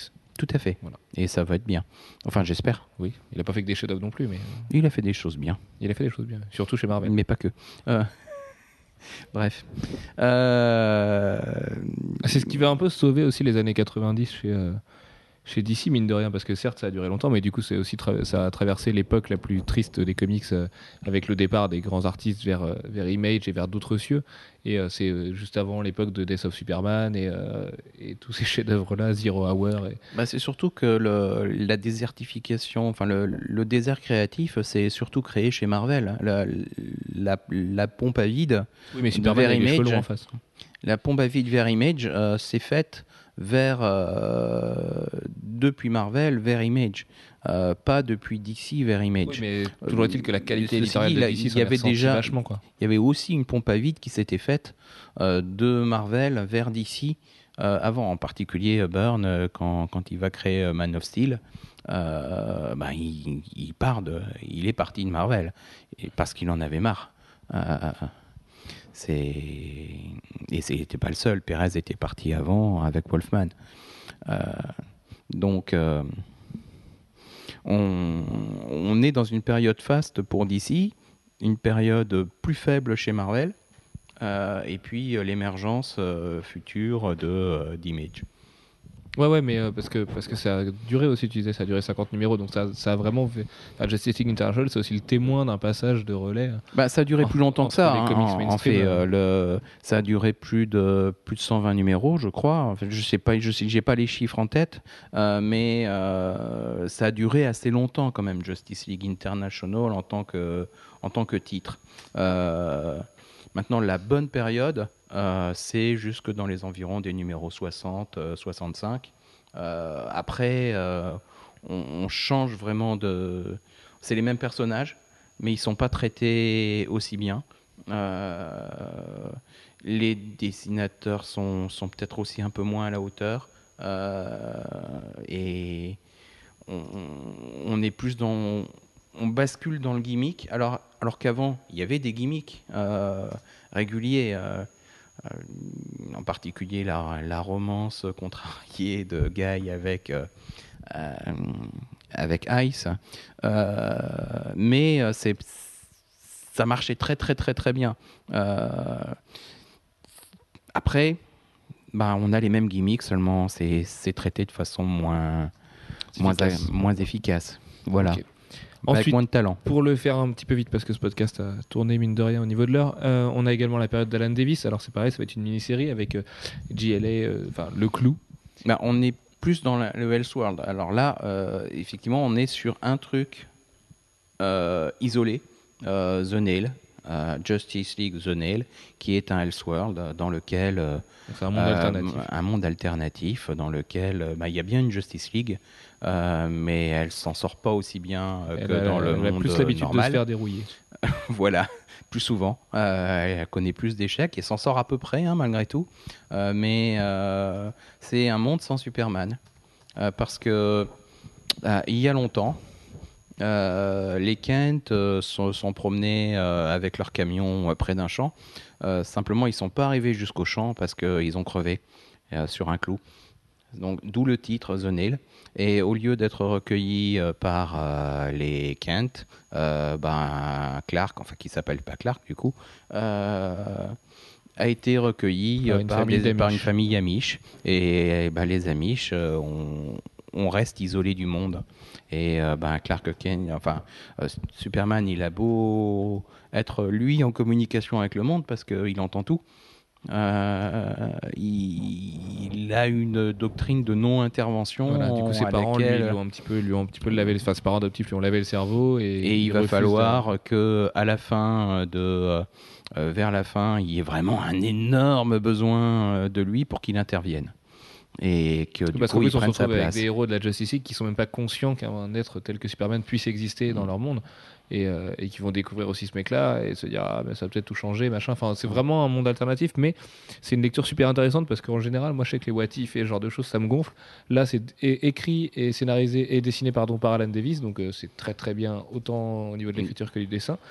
Et euh, moi je vous déconseille la Mm. suite, le Clou 2, j'ai trouvé ça un petit peu, Bah, un le petit peu Clou surfait, 2 mais- est pas si mal. hein. Maintenant, il est pas du tout Ça, au niveau son- de. sa barrière de mauvaise foi de Mm. niveau 2, hein. Mm. c'est Alan Davis. Non, non, non, non, il est pas. C'est sûr, c'est sûr- c'est surtout que le clou 1 Mais ma- crée, même Alfro crée avoue une attente, euh, crée une attente euh, très importante. Euh, le problème, à c'est chaque que dès qu'on a une suite, Non, mais le problème, c'est que la suite, du coup, euh, brise ce côté Elseworld et qu'est-ce que serait le monde sans lui? Donc c'est un peu, c'est un peu facile, un bah, peu à, la dommage, un fin, peu- à la fin du 1, est-ce que la- est-ce qu'on avait vraiment besoin d'un 2 à part euh, pour se faire plaisir? Oui, voilà. c'est Euh, ça. je suis- je suis bien d'accord. Du coup, c'est un petit peu Euh, embêtant. Le 2, le 2 brise le propos initial du 1, je trouvais. hein. Mm. C'est un poil de Voilà, c'est un peu ça. De la même façon qu'il n'y aurait Euh, pas Superman Red Son 2. Parce que l'idée, Oui. elle était faite pour tenir euh, d'un bloc et. Oui, ça marche. Oui, mais commercialement, ça marcherait peut-être. Ah, Sûrement, oui. Hmm. Euh, à, à partir de là, on a aussi Grant Morrison qui va arriver avec Howard Porter et qui, comme Bah. d'habitude avec Morrison, va tout révolutionner. Quand il arrive sur les X-Men, il fait des blousons en cuir et il crée Emma Frost et il y a des personnages super badass et tout ça. Euh, là, c'est un petit peu la même chose, sauf qu'il a eu le, enfin, Howard Porter a eu le mauvais goût de redonner ses cheveux longs à Superman. Mais euh, c'est vraiment une petite révolution pour Justice League. Euh, C'était pas mal du tout. Moi, je me souviens. que C'est aussi le retour de l'équipe d'origine. Oui. Euh, comme euh, justement l'autre équipe euh, fonctionnait du coup beaucoup moins, on, on change complètement de registre. On n'est plus dans une équipe comique. On, on retourne à la, la série sérieuse avec les, les personnages iconiques pour relancer la série justement.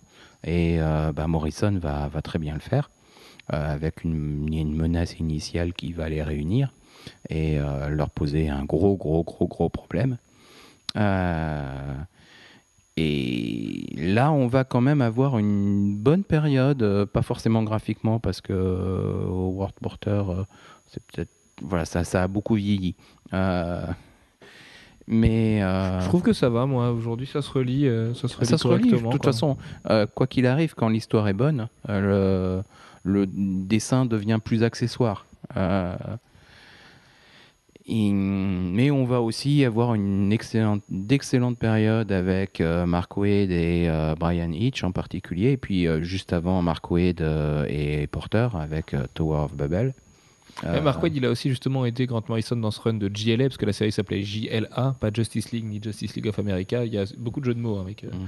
le nom des séries en général, puisque Morrison fait appel à Mark Waid, Mark Millar, Devin Grayson et De Matteis pour l'aider sur la série, puisqu'il n'arrivait pas à écrire euh, tout ce qu'il voulait. Et euh, c'est quand même un bouquin qui a duré de 97 à de janvier 97 à avril 2006. Donc c'est quand même une grosse, grosse, grosse période. Euh, beaucoup de gens révèrent complètement ce run de l'époque. Alors, il faut savoir qu'en plus, Aquaman avait ses cheveux longs. c'est et celui ça, qui est le plus réédité aussi. hein. Ouais, c'est très souvent réédité en plus. Euh, Al Jordan, qui n'était pas revenu du coup sous l'impulsion de Jeff Jones, est remplacé par Kyle Rayner. Mais en dehors de ça, effectivement, on a donc un Flash qui est Wally West, de la même façon que Barry Allen n'était pas revenu. Mais sinon, on a vraiment la trinité, donc Superman, Wonder Woman euh, et Batman et Martian Manhunter. Et c'est vrai que c'est un bouquin qui était, euh, qui était vachement, euh, vachement important. C'est un run qui a duré 120, enfin pas Morrison tout seul hein, évidemment, mais il y a eu 125 numéros de cette euh, GLA avant que justement DC recommence tout et fasse un nouveau titre avec des fabuleuses couvertures de Turner à l'époque, qui voyait dans le futur dès le numéro 0 qui était distribué euh, gratuitement. Et, c'était déjà une, une grosse retentative en fait de faire de la Justice League un, un élément classique que DC va abandonner ensuite petit à petit avec Jeff Jones pour recommencer ça Pour avec Jeff Jones aujourd'hui en 2011 avec les New 52. Exactement. Mais on, on est vraiment dans un, dans un cycle où euh, on change et puis on repart avec de nouveaux, de nouveaux personnages, de nouvelles équipes et puis on revient à la à l'équipe d'origine et euh, ça c'est un balancier permanent euh, dans la série. Mais on, a un peu le même sur les Avengers hein, de toute façon on a régulièrement Thor, Captain America, enfin Captain America pas tant que ça, euh, mais euh, les, les big guns de The Avengers euh, qui s'en vont. Et puis au bout d'un certain temps, euh, ben, le balancier, on- ils reviennent. Bah, c'est aussi Ils parce que reviennent. l'équipe La- appelle ça, s'ils sont trop forts, si c'est qu'une formation classique, on a vite dit tout ce qu'on avait à dire. Et, euh, D'ailleurs, c'est c'est exactement la réflexion qu'on peut avoir aujourd'hui avec les New 52 de Jeff Jones et Jim Lee. Même s'ils se rencontrent euh, sous l'impulsion du- de la menace euh, menée par Darkseid et qui se connaissent pas vraiment et qui forment pas une vraie équipe, évidemment qu'on serait ennuyé si l'équipe n'avait pas de problème en interne et s'il y avait rien. Et euh, bon, moi j'adore la dimension après qu'ils ont rajouté avec ce fameux bisou entre Superman et Wonder Woman, mais si, si, tout allait bien, ce serait vite chiant en fait la Justice League. On met quand même des, gens, des gentils très très forts contre des méchants qui sont a priori moins forts ou qui sont tout seuls à chaque fois. Donc, Ouais, en même temps, ils sont pas invincibles. Même, euh, même le quoique maintenant, euh, le Superman de New 52, qui au départ devait être euh, un Superman un peu en dessous, même du, Superman post-crisis, on le voit dans le, c'est dans Superman ou dans Action Comics c'est dans Superman, euh, qui est censé euh, se trimballer le poids de la Terre depuis 5 jours euh, dans les simulations faites avec une savante extraterrestre qui est amie de Superman. donc, qui est encore plus fort que. qui est peut-être même plus fort que le Superman d'avant Crisis. donc là, on est sur un retour. c'est pire qu'un retour aux sources. Mais oui, concernant les, problèmes entre membres, euh, moi, ce que je pense, c'est un, des, éléments fondateurs et perturbateurs de cette relation, c'est Batman. Euh, et le fait que Batman n'a pas de pouvoir et que les autres ont un pouvoir si immense que ça peut que dégénérer et qu'il faut forcément prévoir le pire. Et Batman, euh, forcément, doute, n'a pas une confiance parfaite en tout le monde. Et on va le voir après, mais on vient à devoir envisager le pire. Bah, il euh, parce que c'est sa nature. C'est ce qui crée des... sa nature, mais c'est pareil euh, chez les X-Men. On a aussi euh, Xavier qui prépare des protocoles pour chacun de pour chacun des X-Men. Comment tuer Wolverine, comment comment mais Xavier n'est pas tout clair non plus. Hein oui, mais non, voilà. Batman non plus. Hein, mais... Batman non plus. Ouais. Mais euh, et je te laisse continuer parce que je pense que tu veux parler de quelque chose en l'occurrence quelque chose qui s'appelle Identity, Crisis. Voilà. Euh, oui, donc bah, pour moi c'est un des c'est peut-être le meilleur run. On y reviendra tout Le meilleur, euh, enfin la meilleure histoire de la Justice League, Identity Crisis. Donc pour ceux qui connaissent pas, c'est ça va reparaître chez Urban Comics dans en 2013 dans quelques mois. Je crois que c'est début 2013. C'était paru dans Superman Batman ou Batman Superman Je me souviens jamais, je sais pas Nini. Euh, en kiosque? Ouais. Oh, je pourrais pas te dire. Euh, c'est un des deux. Je pense que c'est. Oh là, je, je pourrais pas te dire. Euh, mais ceci dit, c'était ressorti depuis en, en DC Deluxe. aussi. Chez Panini, aussi.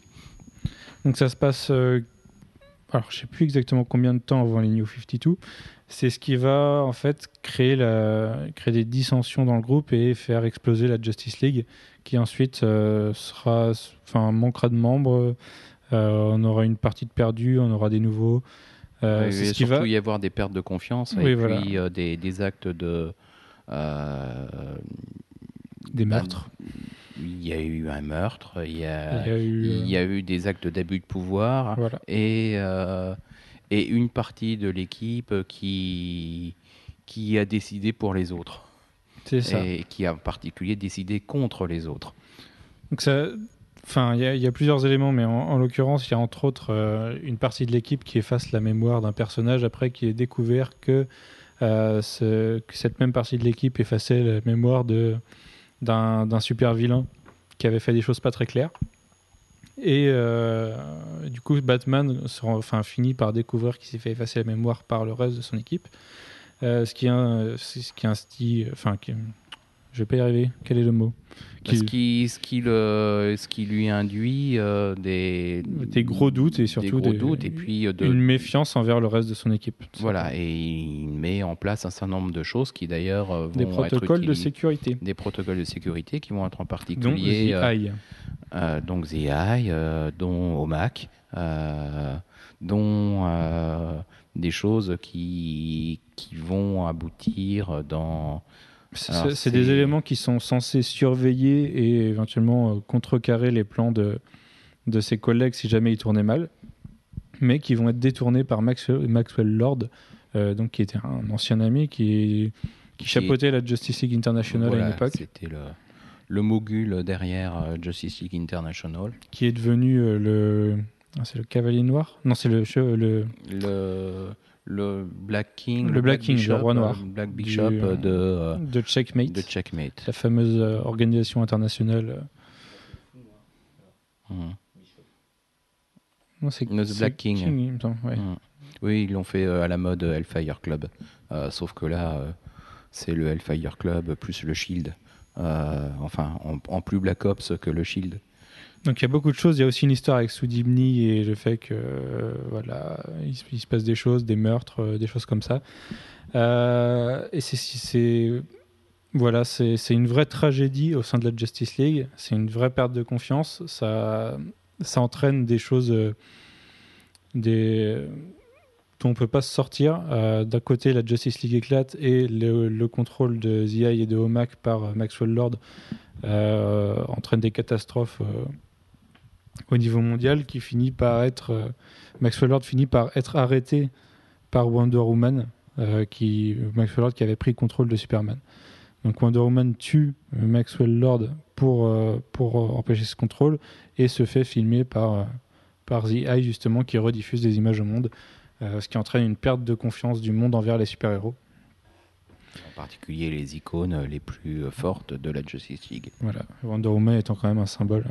Sans compter qu'entre membres de la Trinité, euh, ils, se mena- ils menacent tous Batman, en fait. Enfin, ils soupçonnent tous Batman de les surveiller. Est-ce que c'est le, ce qui est le cas En fait, il se fait griller avec des fichiers euh, qui, qui notent les faiblesses et les forces de chacun et En fait, c'est comment pouvoir les arrêter si, si ça part en, en znard, quoi. Voilà. Son, man- son manque de confiance en les autres entraîne un manque de confiance des autres envers lui et à partir de là, ça devient incontrôlable. C'est la merde. Très bien. Euh, on va faire un petit tour de table pour le, votre top 5 des lectures, messieurs. de la 52, on n'en parle pas Euh, si, on peut en parler, mais de toute façon, on va en parler juste là. Mais c'est pareil pour Identity Crisis, du coup, on pourra pas en parler dans le top 5 puisque tu viens de tout nous raconter. Euh, donc, le top 5 des lectures, on a choisi de mettre en numéro 1 forcément un chef-d'œuvre dont on a trop peu parlé dans ce podcast qui est Justice League Nouvelle Frontière ou The New Frontier. Scénario, dessin Darwin Cook, donc un gros génie s'il en est. Et qui revient donc sur la création de la Justice League dans les années 60 euh, ou 50, je sais plus, 60 50. 50 50, ok. Euh, attends. Il me semblait que c'était 60, mais, euh, euh, si, 50, ouais, 50. 50, ok, donc disons 50.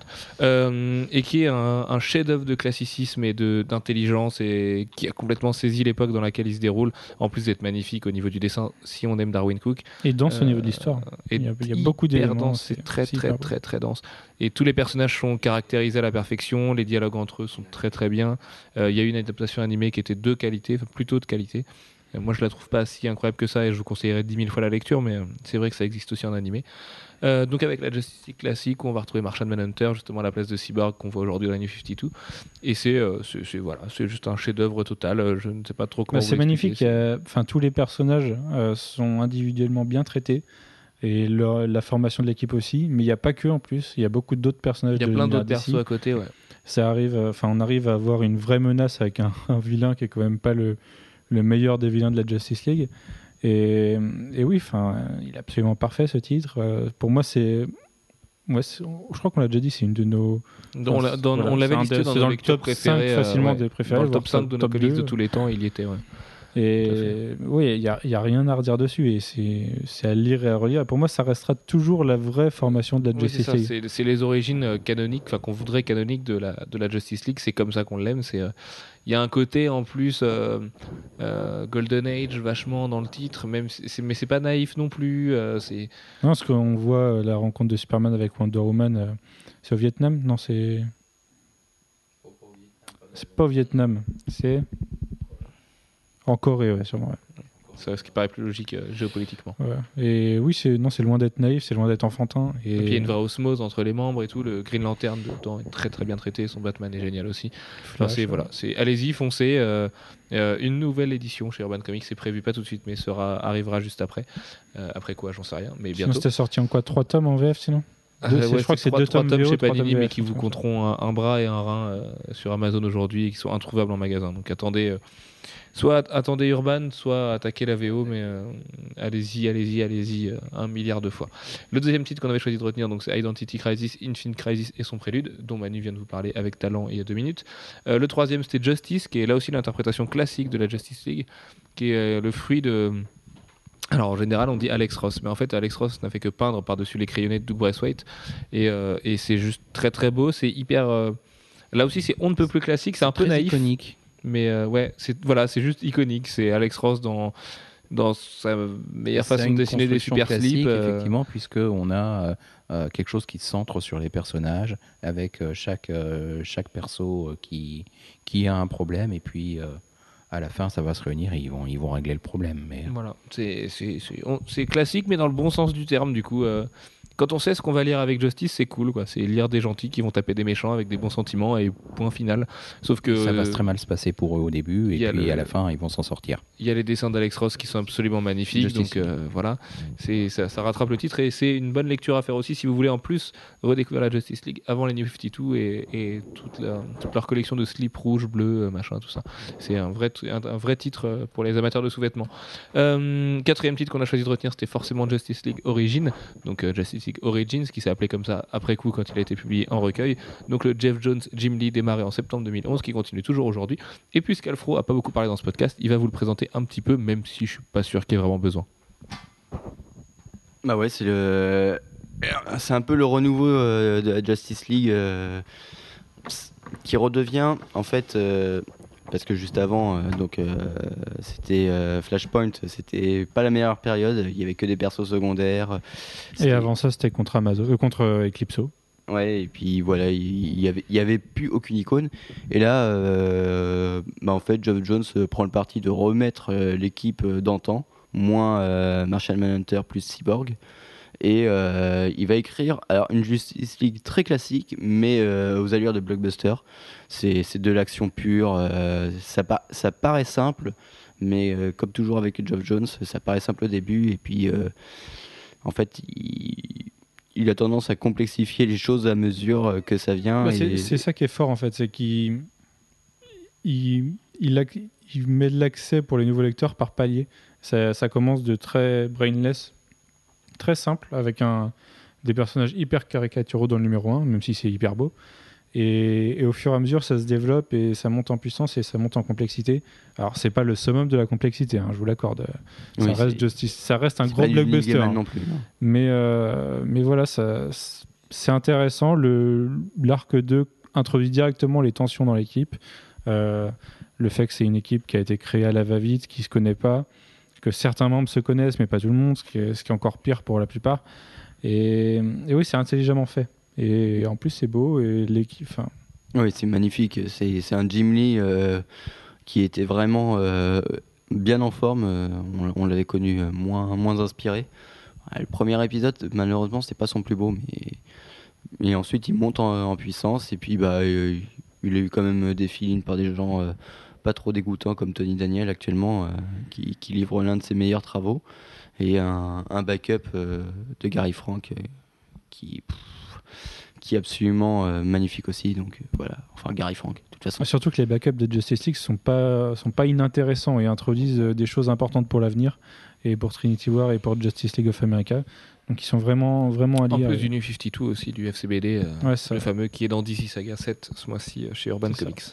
Euh, le dernier titre qu'on avait choisi dans le top 5, c'est Justice League International, mais Jeff a été tellement dithyrambique il y a euh, 10 minutes à peine qu'on va pas repasser dessus évidemment, mais vous aurez compris que si vous voulez vous marrer et voir des membres un petit peu différents de, de des formations classiques, bah, c'est le, le meilleur, la meilleure alternative que vous avez. En plus, c'est joli avec Kevin Maguire et tout ça. Donc voilà, Jeff vous le conseille un demi-milliard de fois, il a les yeux qui brillent à côté de moi. Euh, pour finir ce podcast, on va se tourner vers toi Manu, puisque euh, on va parler des adaptations ciné ou écran, ce qu'on appelle nous écran de la Justice League. On va passer le jeu vidéo, même si a priori euh, Rocksteady est en train de préparer l'introduction de la Justice League dans Batman Arkham blablabla 3, du coup la suite de Batman Arkham Asylum et Arkham City, qui se passerait dans les années euh, Arkham Street ou Arkham World, euh, qui se passerait dans les années 50 avec la Justice League ou au moins quelques membres de la Justice League. Mais surtout, du coup, on va reparler de cette série télé de l'époque, quand je dis de l'époque, de quand on était enfant, euh, puisque à mon un avis, peu après l'époque euh, Batman. voilà, à mon avis, c'est euh, un gros gros indice de ce que va être la Justice League au cinéma, même si je pense que Marshall Ah, tu penses Hunter va être remplacé par Cyborg, tout simplement parce qu'il y a des quotas ethniques au cinéma et que en plus ça arrange bien Warner d'oublier. Green Lantern, voilà, et donc Al Jordan devrait être remplacé par John Stewart, justement, qui sera black, à mon avis. hein. Je pense pas qu'on puisse se contenter d'une équipe de six blancs à la, au cinéma en 2015. Du coup, puisqu'on sait a priori que Warner sortira le film à l'été 2015, on vous en a déjà parlé beaucoup de fois, et qu'il est scénarisé par Will Bill, qui euh, est un scénariste qui, dans sa carrière, va scénariser un film qui s'appelle Gangster Quad, qui sort au mois de janvier, et qui apparemment serait très bon selon les premiers retours, et qui comporte un certain acteur du nom de Ryan Gosling à l'intérieur. Voilà. Voilà, oui, oui. En fait, tu voulais que je dise quelque chose dans les soaps Oui, bah, où on en est aujourd'hui pour la Justice League? Qu'est-ce qu'on peut espérer pour la Justice League au cinéma? En quoi est-ce que Justice League peut euh, confronter Avengers sur son terrain et, et toutes ces autres questions absolument passionnantes? Mais Manu parle. Mais, Mais, arrête de me Je sais regarder avec pas, cette tu voulais que je parle de la série télé de Justice League qui était absolument mortelle. Oui, justement, fais, la, fais le lien entre la série télé et tu vois. Euh, mais je sais pas si on peut se baser là-dessus pour, la, pour le film. Euh, oui, on a, on a John Stewart et on espère tous que ça sera Green Lantern dans le film. Il y a Simplement est- chances. hein, euh, Voilà, il y a des quotas ethniques, euh, on le sait. John Stewart sera pas Flash, hein, ça c'est sûr. Par contre, euh, les, quotas ethniques font aussi qu'il nous, faudrait un, il nous faudrait un asiatique et il nous faudrait au moins un hispano. Euh, non, je suis pas sûr. Je pense que les quotas techniques sont, sont basés uniquement sur les, sur les, sur les blacks aux États-Unis. Non, non, non, non, vraiment pas. Vraiment pas. Euh, en règle générale, il y a aussi un quota d'hispano et un quota de. euh, de Ah, il y a les personnages secondaires pour d'asiatiques. Voilà, mais il y a les personnages secondaires pour ça. Exactement. Euh, de toute façon, il faut que sur l'ensemble du cast, il y en ait. Après, Darkseid peut tout à fait être pris, mais je crois pas. voilà. Donc les, les rumeurs aujourd'hui, c'est être, que Pourpre. Alors, on parle déjà de Man of Steel comme l'introduction éventuelle de Justice League au cinéma. Euh, donc pourquoi pas? On a un Man of Steel qui semble bien crédible, qui peut introduire l'univers de, enfin le, le Superman et l'univers de Justice League avec déjà une première invasion et du coup euh, un monde qui se retrouve face à des, enfin face à une grosse menace qui mérite des super héros. Et pourquoi pas une introduction de, de Wonder Woman dans le film Euh, Moi, je serais pas contre hein, personnellement. On a aussi une série Amazon qui arrive, euh, qui, qui commence à être castée et à être pilotée, on va dire. Euh, Ça, moi j'y crois pas par contre. Qu'Amazon soit lié avec le DC. Ah, j'y crois pas non plus, mais- cinéma, pourquoi pas, pourquoi, pourquoi pas les, les jeunes années de, la- de ce qui serait Wonder Woman, même si c'est pas la même actrice, même si. Ça pourrait être les jeunes années, mais c'est vraiment une, une Amazon bien différente. Ouais. A priori. La, la plus grosse rumeur jusqu'ici, c'est le, le vilain. Donc euh, là où on voit un gros lien avec les New 52, c'est que le vilain serait Darkseid et que c'est le vilain tout simplement. Comment? Non, non. Ouais, non, mais c'est oui, c'est vrai, c'est commencé, c'est commencé par Thanos chez les Avengers au lieu de commencer par les Shitori. voilà. J'ai toujours euh, pas compris ta remarque. Alex. Euh, du coup, oui, on... il y a de fortes chances qu'on se dirige vers un, un New 52 52-like avec euh, des personnages qui se connaissent en partie ou qui se connaissent pas, euh, qui vont se rencontrer euh, sur une première moitié de film, qui vont devoir affronter une menace commune et apprendre à travailler ensemble et, euh, et comme d'habitude, euh, vont se prendre une branlée avant de euh, via un beau Deus Ex Machina de réussir à vaincre la menace. Mais j'ai du mal à me projeter sur ce film, pas dans le sens où je l'attends pas, mais dans le sens où on a, on a tellement de choses possibles, on a, on a tellement dit de choses d'Avengers avant de le voir et avant que ça se réalise vraiment, que je me dis qu'on peut s'attendre à tout un peu avec Justice League et que même si DC est pas aussi lié avec ses adaptations cinématographiques que l'est Marvel avec euh, euh, le Marvel Cinematic Universe, je pense qu'il y a des discussions, des... Enfin, il y, a des- il y a des discussions en haut lieu et que tout le monde y travaille un peu dessus pour faire quelque chose de bien. Bah, manifestement, il y a des choses qui marchent avec le Marvel euh, Cinematic Universe, donc euh, euh, peut-être que DC a des tentations de ce côté-là aussi. Bah, ce qui est sûr, c'est que ça sera pas construit pareil, puisque le Marvel Cinematic Universe a introduit 5 films avant de sortir Avengers pour, euh, pour euh, mettre petit à petit les personnages principaux et les, les ouvrir au, au grand public. Au grand public. Là, euh, Justice League fait l'inverse, c'est-à-dire éventuellement on a Man of Steel avant, mais sinon les autres personnages, à part Batman, euh, seront introduits, euh, enfin seront des nouveaux personnages. Enfin, je dis à part Batman, euh, parce que tout le monde connaît Batman, c'est pour ça qu'il n'y a pas Tout besoin d'avoir d'origine. Superman, donc voilà. Et même Ouais. Wonder Woman, même si elle n'a pas eu de film, elle a eu une série, voilà. Elle est- Enfin, elle est- Wonder Woman la série, c'est pas Wonder Woman. Oui, mais bon, elle est iconique. Elle est connue, mais en même temps, tous les personnages sont connus au final. euh, au moins dans une moindre mesure. Mais est-ce que, est que tout le monde sait qui ils sont? Tout le monde sait qu'ils travaillent ensemble? Tout le monde sait qu'ils font pas partie des Vengeurs? Tu vois, ça, je suis pas sûr. Ah oui, oui, non, de toute façon, la confusion dans, dans le public euh, non lecteur de comics entre l'univers DC et l'univers Marvel, euh, pour eux, c'est. Voilà, il y a une véritable confusion euh, de ce côté-là. Après. euh, euh, dès qu'on y trempe un peu, ben, on sait que DC, c'est Batman, Superman, la Justice League, Flash et compagnie, et que les Vengeurs, c'est de l'autre côté. Mais ça n'empêche pas qu'on connaît effectivement très très bien, qu'on sait qui sont Wonder Woman, Superman et Batman. Toujours. C'est vrai ça. Euh, bon, et bien rendez-vous à l'été 2015 du coup. Voilà, je pense qu'on a à peu près fait le tour de la Justice League. Euh, Ça va être une petite année au cinéma 2015, à mon avis. bah, Avengers, Star Wars, Justice League.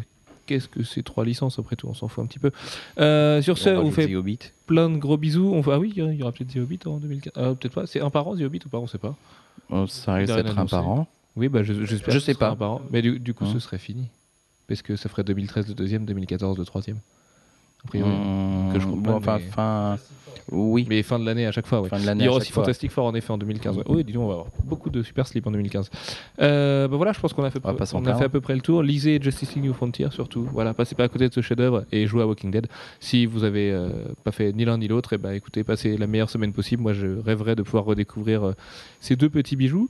Et puis, on vous dit à la semaine prochaine pour un podcast qui parlera soit des Teen Titans ou d'autres choses. voilà.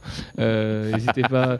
non, mais si jamais il y a des titres. Mais euh, on, on fait un appel aussi euh, au sujet. Donc, euh, si jamais vous avez Bon, pas, tant, des, pas tant que ça. des mais, idées, euh, Mais si, si vous voulez qu'on parle d'une équipe plutôt que d'une autre en particulier, n'hésitez pas. Quoi. On parlera pas des Power Rangers, hein, ça on vous le promet. Mais surtout pas la Légion, s'il vous plaît. S'il vous plaît, préservez-nous de ça. Sinon, ouais. mais mais sinon, Pierre- se propose de faire un, un- un Non, cours d'une heure et demie tout seul. Voilà, on lui laissera le matos et puis il fera son podcast tout seul. Au secours. Voilà. Sur ce, on vous fait plein de gros bisous. On vous dit à la semaine prochaine. Ciao, ciao. Ciao, ciao.